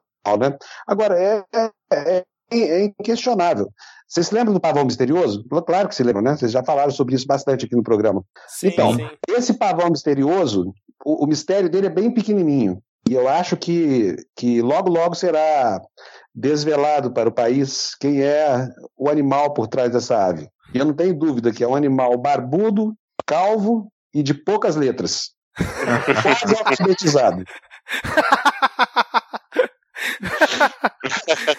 Ai, caramba, cara. É totalmente excelente. Então, res uma resposta aqui, é, comentar, o Carlos comenta o seguinte tweet do uh, arroba, do Felipe Martins, que eu não sei quem é, talvez vocês saibam. Nossa. O Felipe. Hum? O, Felipe Martins é, é, é tido e havido como o, o, rei dos reacionários. É o que tem mais vinculação de todos com essa galera do, do CEPAC. É, não, e é mais um assessor especial, né? Porque todo, é. todos esses malucos entraram como assessor especial da presidência. É, é ele, é, ele é como se fosse o bra braço direito do Olavo junto ao presidente Bolsonaro, né? É, Sim. exatamente. Esse gente fino aí tweetou o seguinte: há uma tentativa clara de criminalizar qualquer esforço de defesa do, do pastor, né? Que PR é abreviação de pastor. Bolsonaro e seu governo. Quem quer que ouse expressar uma visão positiva do governo é logo bombardeado com acusações infundadas ofensas e narrativas delirantes, milícia virtual e etc. Vamos pro pau. Ao que o Carluxo respondeu a foto de um texugo do mel. Mostrando o dedinho.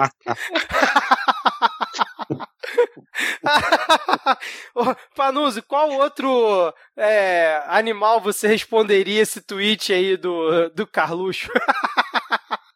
Olha, você sabe que eu, eu, você me permite pensar um pouquinho, porque eu tô tendo dificuldade cognitiva aqui, entendeu? Tanta bobagem, o cérebro trava. Porque, não, isso é uma doença contagiosa, vocês pensam que não é? Convive com ele o dia inteiro vocês verem. Fica todo mundo como ele. Fica aqui, então, como resposta, fica assim: a minha total incapacidade de compreender a sofisticação do raciocínio carluxiano. Realmente, esse não dá.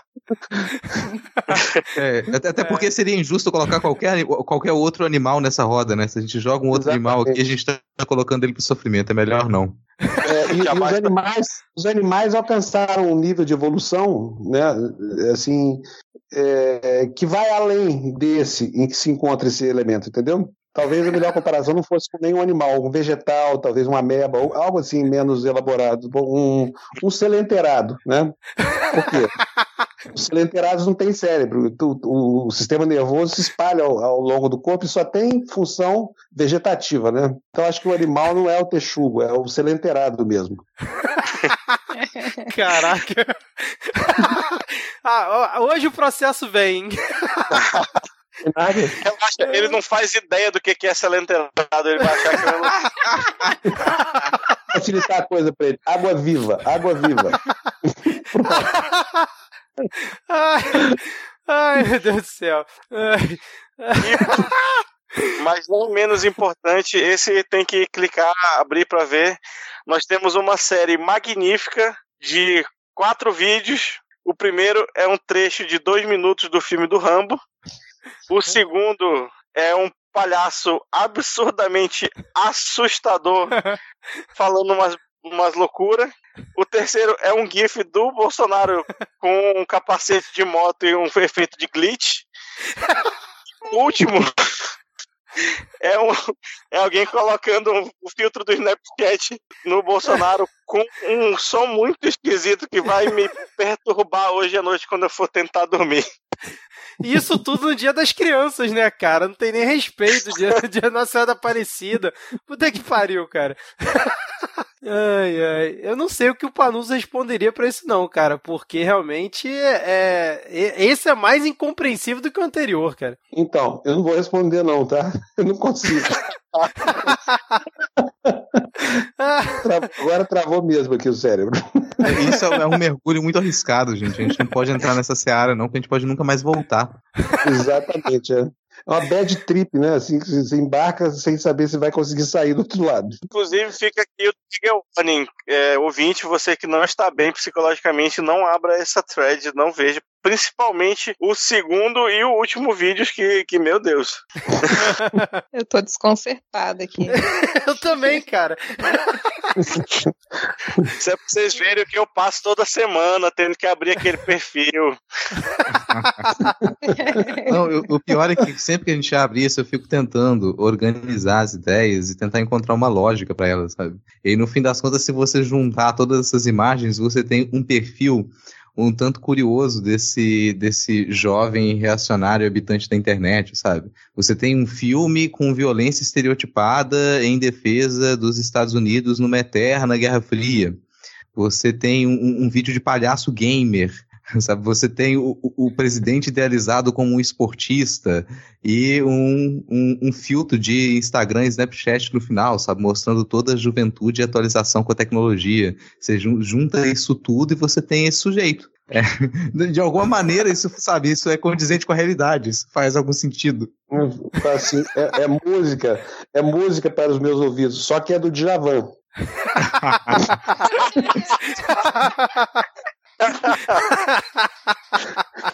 Acho que essa aí é a resposta pro, pro já direto. Pra, é, é música, é, são aqueles cinco minutos de Baby the Book que o Ed Mota faz antes de começar a letra, né?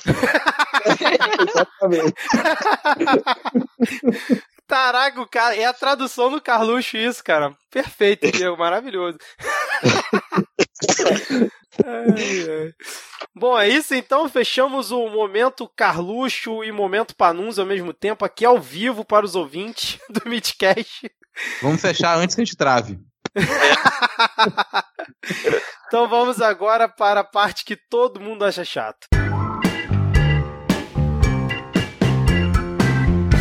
É, começando o bloco da parte que todo mundo acha chato, a gente tem já a continuação imediata de um assunto que a gente tratou no último programa, que envolve o embate entre o Bolsonaro e o PSL. Semana passada a gente comentou que o Bolsonaro fez que foi e não acabou fundo na saída do PSL, entrou num atrito com o Luciano Bivar, e nessa semana a gente já começa com as buscas autorizadas pela PF na casa do Luciano Bivar e uma deputada do PSL admitindo o esquema de laranjas. Então, o escândalo dos laranjas do PSL, como ficou apelidado, continua. Essa semana vocês acompanharam mais esse, esse capítulo desse escândalo dos laranjas e um possível caixa 2 envolvendo o PSL? Eu acompanhei tudinho. É, é, é, um processo de autofagia, né? E assim, a, a, admissão vem, a admissão dessa deputada, ah, aqui ninguém é santo, essa coisa toda, vem ao cabo de um processo muito doloroso é, é, para o partido, porque o partido vai desaparecer, o que vai acontecer é isso, né? E, e enfim,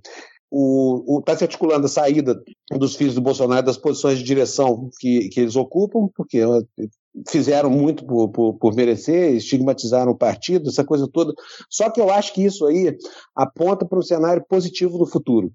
Se o presidente da República não consegue nem botar ordem no seu próprio partido, se não consegue sair nem ficar, fala mal e, e essa coisa toda, ele está tão desestruturado que está brincando com algo muito perigoso. Quem chegou muito perto disso foi a Dilma Rousseff e ultrapassou a linha. O que aconteceu quando ela perdeu o apoio parlamentar? Ela implodiu o seu mandato. E é o que eu acho que pode acontecer, entendeu? Tem muita gente aí torcendo para que aconteça isso mesmo, porque quando a coisa vai mal na, na casa do, do, presidente da República, por que, que os outros que estão ao redor, os vizinhos, a vizinhança, vai ter um comportamento mais, é, digamos assim, civilizado, disciplinado? E quem é presidente sem apoio político no Brasil acaba o mandato antes da hora, né? É, com certeza. Mas você acha que o PSL vai se implodir? Você não acha que, na verdade, o Bolsonaro está tentando tomar de assalto o PSL? Principalmente depois dessa. É, de, do Bivar ter sido alvo de busca e investigação aí pela PF, sendo que lo, dias, uma semana antes ele tinha criticado o PSL e o Bivar abertamente. Será que ele já não.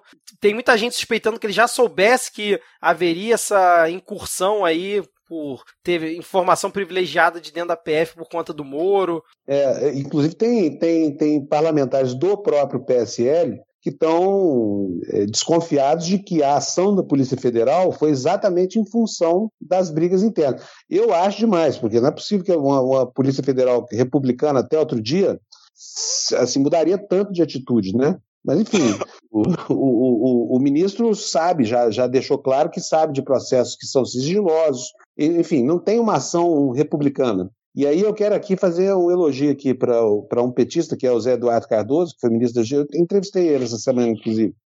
A entrevista está no meu, no meu Twitter aí, para quem quiser ver.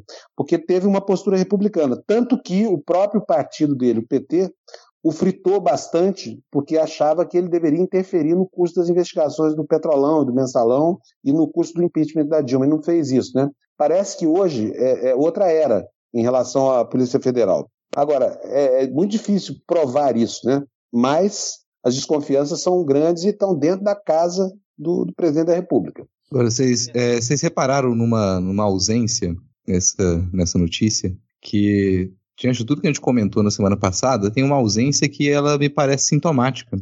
Muita coisa aconteceu e tirou o foco daquele que parece ser o diamante inabalável, a pedra fundante do edifício da mamata presidencial, que é o senhor Marcelo Álvaro Antônio. A gente falou semana passada horrores dele, ele estava super presente, e o nome dele agora, no meio de toda essa disputa e a partir da, das buscas na casa do Bivar, esse nome novamente sai de foco. Desde o início do ano, o, o Marcelo Álvaro Antônio ele surge com o, esquema dos laranjas e logo na sequência ele é tirado de foco. E novamente o, o Bolsonaro ele disse que não iria retirar o Marcelo Álvaro Antônio. O que está por trás desse, de, dessa pedra fundante que é o Marcelo Álvaro Antônio a gente não sabe. Mas esse esquema começou com ele e todas as vezes que esse esquema vem à tona e parece que vai explodir, o nome dele é retirado de cena. Não sei se ele é mais uma dessas figuras que poderia vazar informações, que sabe de muita coisa e faria com que isso realmente explodisse. Olha, a Folha de São Paulo fez uma matéria, já não sei mais se foi essa semana ou na semana passada, mas mostrando que, que uma parte do dinheiro, né, um funcionário da campanha, um funcionário qualificado, disse que achava que o dinheiro desviado pelo Marcelo Álvaro Antônio, que, que aliás é um cara engraçado, porque ele tem três prenomes e nenhum sobrenome, né? Marcelo Álvaro Antônio. é o, é o, é o, é o, é o que, que é? Um, um, funcionário graduado da campanha disse que achava que o dinheiro desviado por ele tinha irrigado a campanha do Bolsonaro. Então, é, assim, é de estranhar que o Bivar tem um tratamento, tratamento de, de delinquente, e o, o triplo primeiro nome aí tenha um tratamento VIP, né? Proteção, essa coisa toda, porque está indiciado cara, é, é, é, assim, há um notório, uma notória desconfiança de que ele é um corrupto, e Bolsonaro tá lá com ele, mantém o cara lá, não sai dali de jeito nenhum. Vai sair de jeito nenhum, não sai.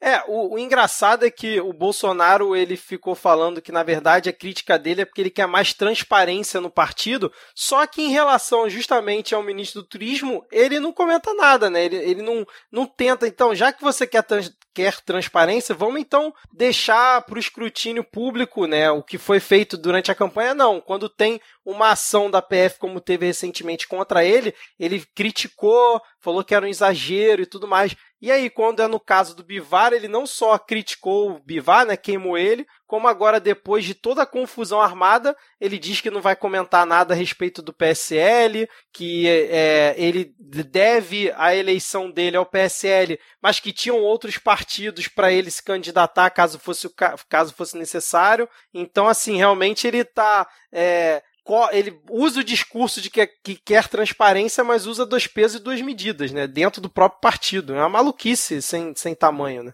Seria muito bom que ele quisesse transparência mesmo, deixasse a gente saber, por exemplo, os negócios dos filhos dele, né? do, principalmente do Flávio. Mas aí não Sim. tem transparência nenhuma, porque o, o, esforço máximo, reunião com o presidente Supremo, né, essa coisa estranha que o Toffoli fez de parar a investigação do Ministério Público lá no Rio de Janeiro, não, não, não são sintomáticas de um governo que quer transparência. Vocês concordam com isso ou não? Total, totalmente.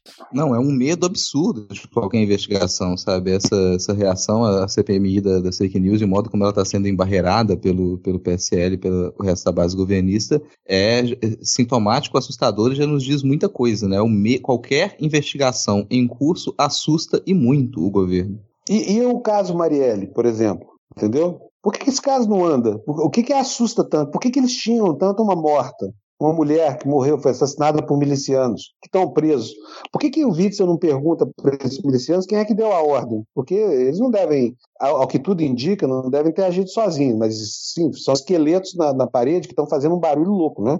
E esqueleto na parede normalmente sai da parede num, num determinado momento da história. Tomara que saia logo. É, é. E, e, Pode falar, Rodrigo. Não, eu ia falar que esse, cara, esse é um governo com muitos rabos e todos eles estão presos. Então, ele já não consegue se movimentar. É tanto rabo preso que ele não consegue ir um, nem para um lado nem para o outro. É. Não, e, e, geralmente são coisas presas antes deles assumirem o governo, né, cara? Imagina o que que não vai ficar de histórico, né, com, com, considerando que já vem de antes, depois que um dia, se Deus quiser, eles saírem do governo, né, cara? Então, é uma coisa, acho que também para se pensar. Eu acho que a gente pode até aproveitar esse gancho, né, da gente tá falando desse medo que eles têm da CPI da fake news. Logo eles, né, que sempre defenderam que bandido bom é bandido morto, que tem que se investigar tudo e tal tal, mas a CPI das fake news eles não querem porque diz que é, que é contra a liberdade de expressão e tudo mais. Eles que sempre defenderam, né? Que se investigue tudo, que tem que se fazer, é, doa quem doer, e aí quando chega. Justamente nesse caso, eles ficam é, se, na defensiva, né? Arrumando historinha para boi dormir. Como foi o caso do, do Alan dos Santos, que a gente comentou antes, que ele fez o seguinte tweet hoje é, que o Panunzi até comentou revoltado com toda a razão, que foi o seguinte: o establishment quer ver Bolsonaro repetindo o AI-5, mas o que vejo é o povo querendo um novo AI-5. E aí de Bolsonaro, caso tenha, e aí de Bolsonaro, caso tente parar o povo será varrido junto. Não há um brasileiro que aceitará caso a decisão da STF seja soltar os criminosos em massa. Lava Jato Regnat. Não sei nem falar essa palavra aqui, me desculpem, mas é, foi esse tweet aí, ele sugerindo que o povo, na verdade, quer um novo AI-5. Cara, assim, não tem palavras para descrever isso de tão absurdo que é, né? Eu tenho palavras para descrever isso. Sabe onde é que eu fui buscar essas palavras? No artigo 22 da Lei de Segurança Nacional. Sabe o que ela fala? Ela fala o seguinte: ó, fazer em público propaganda. Um, de processos violentos ou ilegais para alteração da ordem política ou social. Eu só vou ler esses aqui, porque tem, tem outros aqui, mas não vem ao caso. Mas olha só: Lei de Segurança Nacional, é gravíssimo. Fazer em público propaganda de processos violentos ou ilegais para alteração da ordem política ou social. Agora, quero ver o seguinte: é, é, é crime? É crime, sim. Esse cara não tem menor, não tem coador no cérebro para fazer uma declaração. É uma exortação dessa. Isso é uma conspiração contra a Constituição brasileira. E, e, e é tão óbvio. Agora, quero ver que providência, por exemplo, o Ministério Público Federal e a Polícia Federal vão tomar. Porque esse Alain é, tripa livre aí, o lugar desse sujeito é, é, guardado no cárcere, entendeu? Porque é crime, dá quatro anos de cadeia esse tipo de exortação que ele está fazendo. Exatamente, exatamente, cara. Diego, é, Rodrigo, Alana, querem comentar alguma coisa aí sobre isso? Cara, eu só queria. É, porque assim, a gente vai normalizando as coisas. A gente vai normalizando, isso. vai deixando pra lá, vai tirando por menos. Sei lá, quase tudo que o Bolsonaro falou antes e depois e durante a eleição foi tirado por baixo como piada, ou como brincadeira, ou como não é sério, ou como não merece atenção, cara, tipo, o i5 acho que foi o dispositivo, né, depois da, da escravidão, obviamente, o dispositivo legal que mais matou gente nesse país, assim.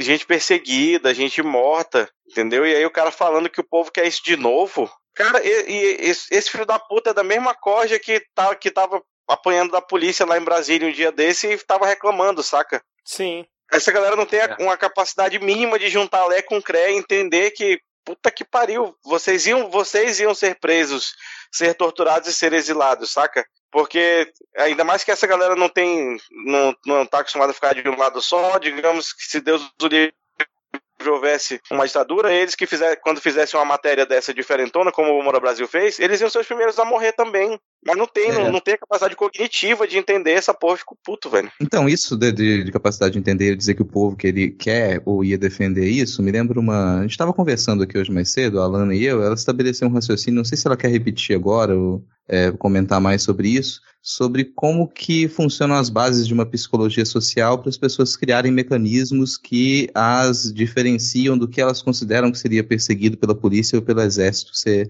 quer comentar um pouco sobre isso, Alana? Então, é porque é tudo muito baseado no achismo, né? Porque aqui não tem nenhum psicólogo, eu não sou psicóloga, é, eu não estudo essas coisas assim.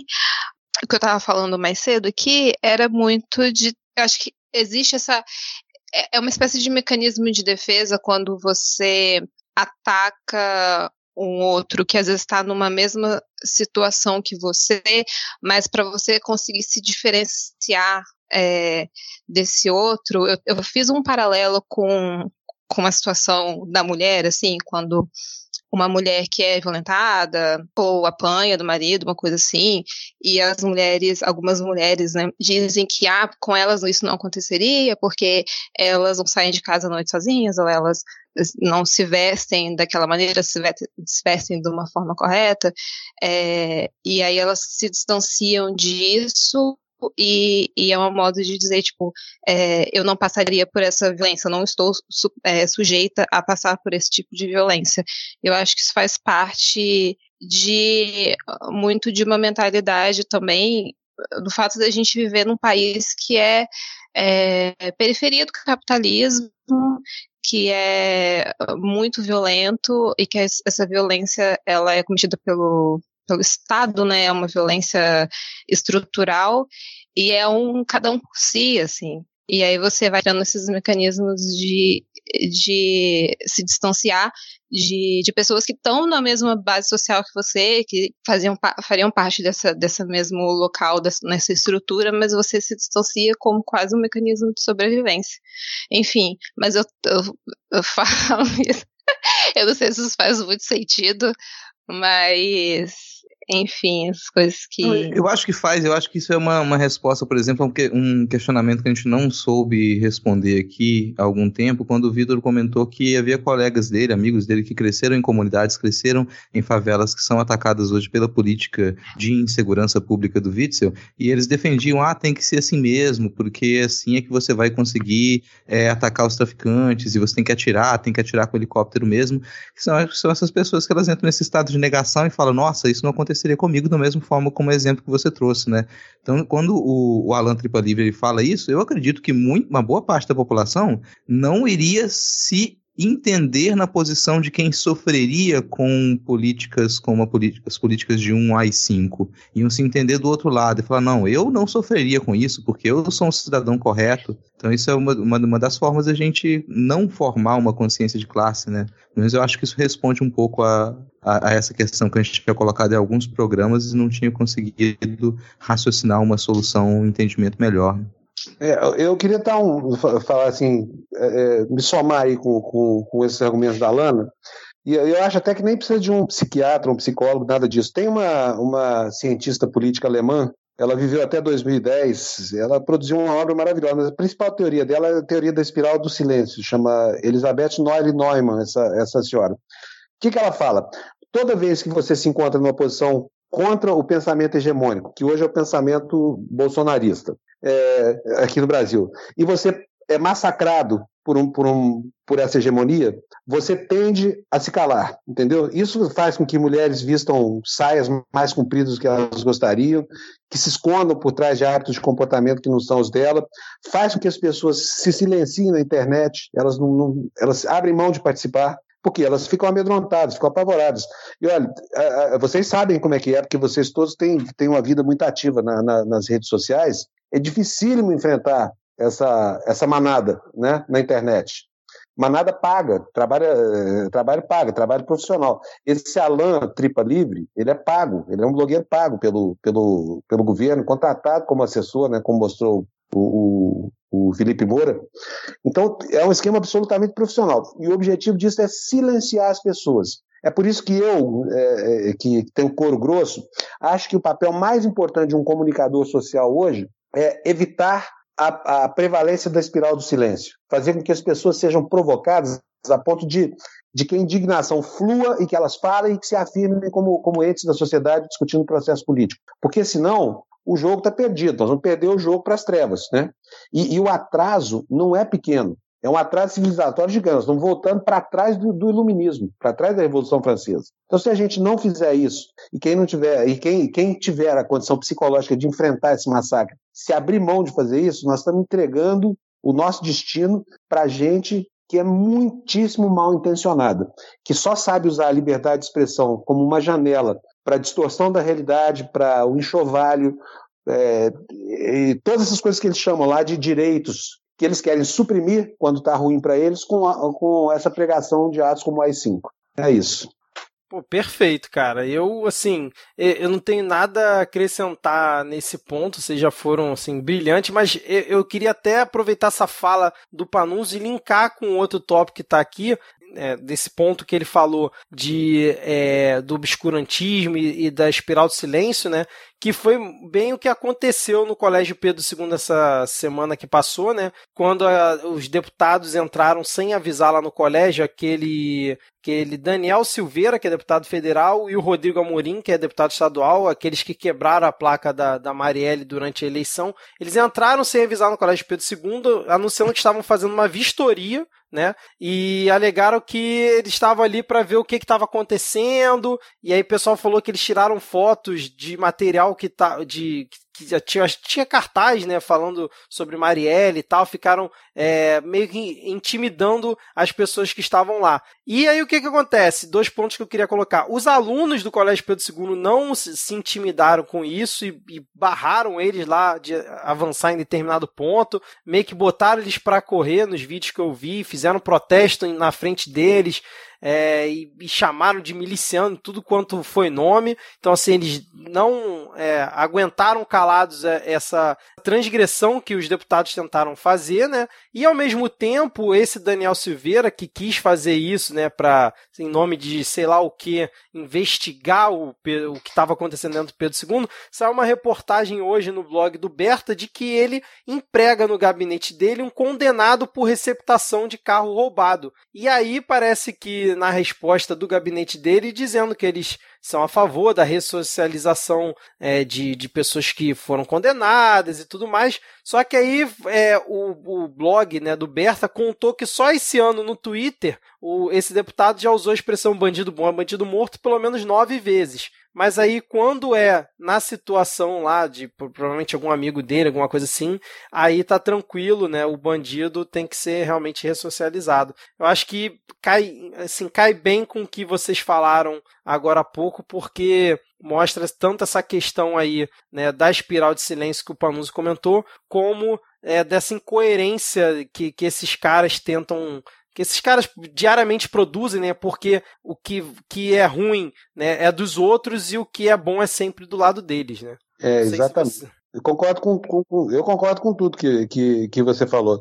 Assim, e, e, muito dessa, dessa estupidez que virou norma de, de conduta social porque esses caras são os trogloditas. Você concorda que você está num colégio cheio de, de crianças lá, de, de, de, alunos, adolescentes, coisa toda, colégio importante como Pedro II, quando um, um brutamontes desse invade a, a, a, o, o, ambiente escolar, ele está cometendo assim, uma, uma infração gravíssima, né? Ele, ele, ele, acha que ele é tão, tão pouco sofisticado do ponto de vista intelectual que ele sequer entende isso. Ele entende que o colégio é a extensão da pequena autoridade que ele tem, porque está investido de um mandato parlamentar. E é óbvio Exato. que se chegar aqui na minha casa para fazer uma vistoria e dizendo assim, vou entrar porque eu sou deputado, eu ponho para correr, entendeu? Tudo bem que o cara é fortinho, mas aqui vai entrar quando tiver um mandato, a ordem judicial, assim, tudo dentro do, do, do que determina o, o rito legal. A mesma coisa vale para uma escola. Jamais poderia ter acontecido aquela cena abjeta. Exatamente. É, vocês querem comentar mais alguma coisa sobre esses pontos ou a Alana pode finalmente elogiar o governo Bolsonaro aqui para a gente fechar? É, eu acho até que pelo tempo que a gente tem aqui, né, já vai dar, dar duas horas, é, eu acho que a gente pode finalizar com, com esse comentário. E já que eu o só Bolsonaro. Uma notícia pequenininho antes. Hum. É porque tá chegando aqui com quebrando notícias diretamente da, do Twitter da jornalista Natália Portinari, que, é, é, que cobre o Congresso pelo Globo, né? Às 21 horas e 6 minutos ela anunciou que o Eduardo Bolsonaro seria o novo líder do PSL na Câmara com 27 assinaturas, mas às 21 e 52 ela tweetou: peraí, urgente de novo, não tão rápido. Os deputados aliados de Luciano Bivar protocolaram uma nova lista pedindo a manutenção de Valdir na liderança. Portanto, Nossa. ele continua líder, com 32 assinaturas. Caraca! Ah, voltou cara. tudo para trás? Voltou. Gente, que país maluco que é o nosso aqui. Não, e, e mais um quebrou notícia que eu vi aqui que o perfil lá de Jair Me Arrependi publicou um áudio que parece ser do Bolsonaro conspirando para derrubar justamente o delegado Valdir é, e colocar um outro líder do partido que por acaso acabaria sendo o Eduardo Bolsonaro, né? Tem um áudio do, do Bolsonaro que, que seria o Bolsonaro falando, cara. Acabou de twittar aqui ó, às 11h31 da noite. Meu Deus do céu, é, é muita maluquice. Não dá. O É Brasil é um país tão louco que um jornalista sequer tem direito ao sono. Porque entre o, o adormecer e o despertar já mudou tudo. Ai, ai. Mas vamos lá, Lana, finaliza aí pra gente, por favor, com seu elogio ao governo Bolsonaro. Olha só, foi uma semana muito difícil, porque eu fui obrigada a concordar com o veto do governo Bolsonaro, e isso é, é, uma, é uma dor física. Chega a ser, assim, é, é difícil. Na semana passada, não lembro exatamente que dia, mas, enfim, é, o Bolsonaro vetou a PL 2538 de 2019, que falava sobre a notificação compulsória por hospitais, né, em relação a casos de violência contra a mulher, indícios de violência contra a mulher. E aí, o que, assim, esse era um caso, era, essa, era um projeto que eu já estava meio que acompanhando mais ou menos, porque eu já tinha ouvido falar dele, é, através, inclusive, de uma procuradora aqui do Estado, que é, atua no combate à violência contra a mulher, e ela já tinha se posicionado contra essa PL, então eu já estava mais ou menos sabendo o que estava acontecendo sabia que era uma coisa é, negativa. E aí, quando saiu a notícia que o Bolsonaro vetou, e aí eu, né, já, já assim, fiquei, opa, que bom. Mas aí eu fiquei, para minha surpresa, é, talvez não tão surpresa assim, mas enfim, na, pelo menos na minha bolha do Twitter, acredito que da maioria das pessoas, eu vi uma enxurrada de pessoas é, se manifestando contra o veto. E não só pessoas comuns, mas deputados, é, enfim, pessoas de uma, já de uma certa relevância, assim, de influências de é, militantes internet, coisas assim, pessoas é, com muitos seguidores, todo mundo é, se posicionando contra o veto, sem nem parar para olhar exatamente o que que era aquilo, assim. E o que que acontece? É, essa PL, a intenção dela era fazer com que os hospitais que recebessem essas mulheres que é, foram vítimas de, de alguma agressão e que se tivesse suspeita de violência contra a mulher, essa suspeita fosse é, notificada a CADO, Secretaria de Segurança Pública, as delegacias, e, e isso é um, um grande problema, porque assim, a intenção na, na PL, né, ela fala que isso é para poder é, tentar é, diminuir os casos de violência contra a mulher e porque e ela fala na PL que não existe por parte de órgãos governamentais qualquer canal de comunicação entre hospitais e delegacias para poder mapear a violência contra a mulher e essa, esses casos e isso é uma mentira porque na verdade existe essa forma de mapear, porque o hospital hoje, ele não é obrigado a notificar a delegacia, mas ele tem que notificar a Secretaria de Saúde. Então isso entra nas, nos dados, nas estatísticas, e esses dados eles podem ser é, a delegacia pode pedir esses dados, estudantes, pesquisadores também podem pedir esses dados. Então, esses dados, eles são, eles existem, eles já eram notificados. O que não existia era essa notificação à polícia, essa notificação compulsória, passando por cima da vontade da vítima. E isso é um grande problema, porque quando a gente fala de violência contra a mulher, é, é muito delicado, assim.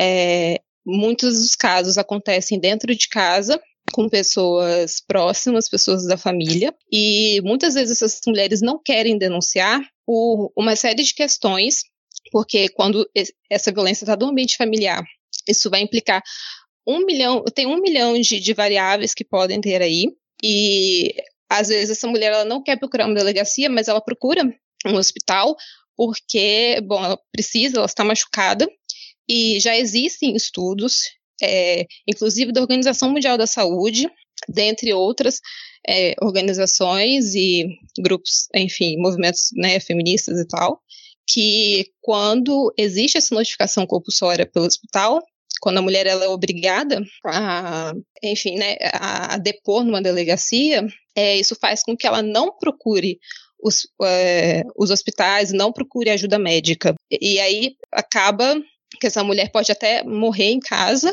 por não procurar assistência médica, porque ela não quer abrir um boletim de ocorrência, ela não quer procurar uma delegacia, porque o processo, é, uma vez que é feita a notificação, os casos de violência contra a mulher, quando se abre uma, quando se faz uma denúncia, é, acontece o que as pessoas chamam de ação pública incondicionada, que aí é, é aberto a investigação independente da vontade da mulher. Então, ela vai ser obrigada a depor, ela vai ter que encarar um juiz, e todo esse processo penal, que é longo, ele é uma. acaba gerando, se a mulher não está preparada para passar por isso, acaba gerando uma nova violência para essa mulher. Então, enfim, eu coloquei ali mais alguns links, porque saiu uma matéria na Intercept, feita pela Bruna, é, que é, enfim, explica muito bem. E também saiu nota de é, organização de procuradores, a rede feminista de ginecologistas e obstetras, enfim, depois foram saindo essas organizações é, se posicionando favoráveis ao veto.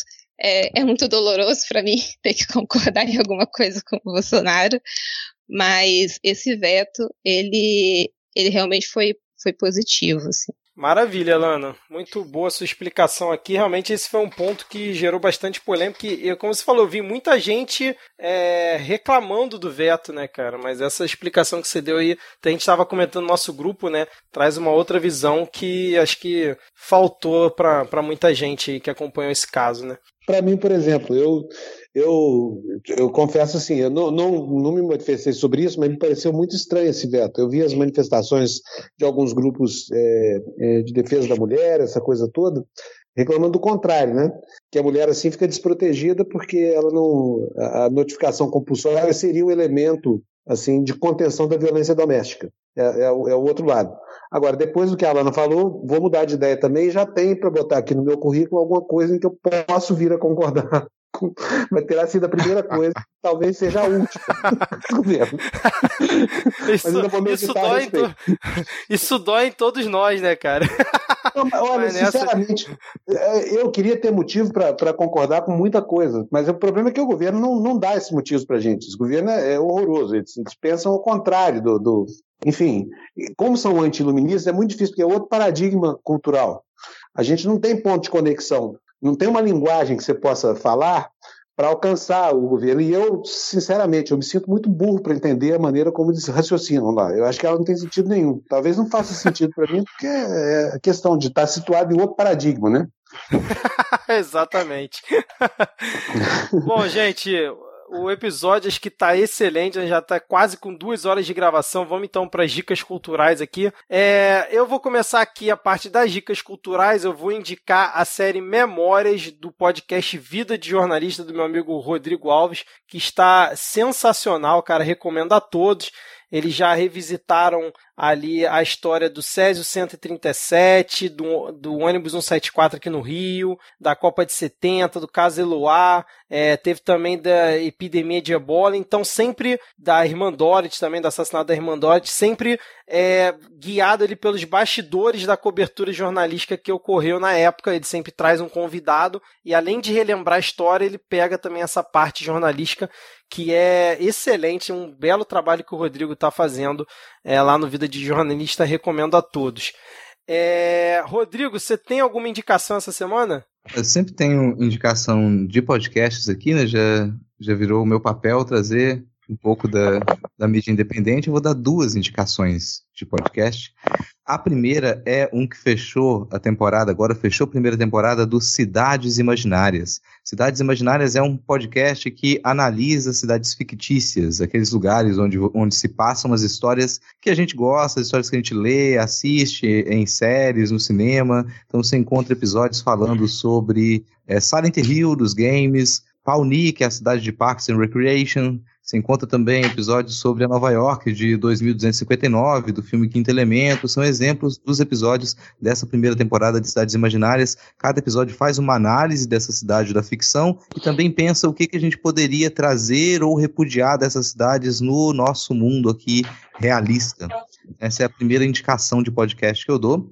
E a segunda é, de certo modo, também um jabá o nosso episódio dessa semana, agora que saiu no último domingo, no Não Pode Tocar, foi um Pataquadas, nosso programa de notícias que é levado pela Alana. Nesse episódio, a gente falou, a Alana falou sobre a situação do IFAM, nossa culpa colonial também com relação ao patrimônio histórico mundial, os problemas da Funarte, toda a censura que está rolando com a Ancine. A gente teve coluna aberta com o nosso querido Denis Almeida nesse episódio, vai estar tá linkado aí no final da postagem para quem quiser se informar sobre o que acontece no mundinho da arte.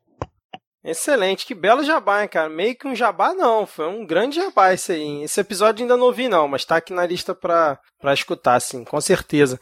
É... Diego, tem algum, alguma indicação aí essa semana? Seguindo aquela tentativa nossa de não enlouquecer nesses tempos de muita loucura, eu quero aproveitar para indicar a série para quem ainda não viu, né? Agora que nós temos ouvintes vai, vão chegar novos ouvintes, aproveitar para indicar para eles também. A série Brooklyn Nine-Nine, que está naquele serviço de streaming lá que não patrocina nós. É uma série muito leve, muito gostosa, é bem feita, ela ofende o mínimo público possível, é uma série feita pensando na, na, nas pessoas, né? Tem ali padrões de masculinidade que são bons de se, de se ver representado. Então é muito legal e eu recomendo aí pra galera. Excelente, Diego. Alana, alguma indicação essa semana? Então, é, eu vou endossar a indicação do Diego, porque eu comecei a assistir Brooklyn Nine-Nine recentemente e eu viciei, eu tô na terceira temporada, é, é realmente muito boa. eu tô na terceira então. temporada de novo, eu tô vendo pela segunda vez. Caraca, gostou mesmo, hein, cara? deixa, só, deixa eu dar minha dica também, posso? Meu jabazinho? Sim, sim. Claro, três claro. coisinhas rapidinhas. Olha, tem uma peça aqui em São Paulo, no Centro Cultural é, de São Paulo, chamado Brian ou Brenda. É uma história super interessante, tocante, importante, porque fala da, da, dessa, dessa boçalidade, da condenação da, da identidade de gênero, sabe? Não vou dar spoiler da peça, mas assistam, é maravilhosa. Vocês vão sair de lá com um nó na garganta. Ela logo, logo vai estar no, no, no Rio também. Um elenco espetacular. A, a, atriz principal é uma trans. É baseado numa história real, em que uma criança que teve o pênis mutilado por um médico acabou passando, enquanto criança ainda, por uma, por uma cirurgia de mudança de sexo. Mas o, o menino que havia dentro da, daquela mulher nunca apareceu. E aí a peça coloca para a gente direitinho assim, o que, que é você viver encarcerado em um corpo que não é aquele que te representa na sua, na sua identidade.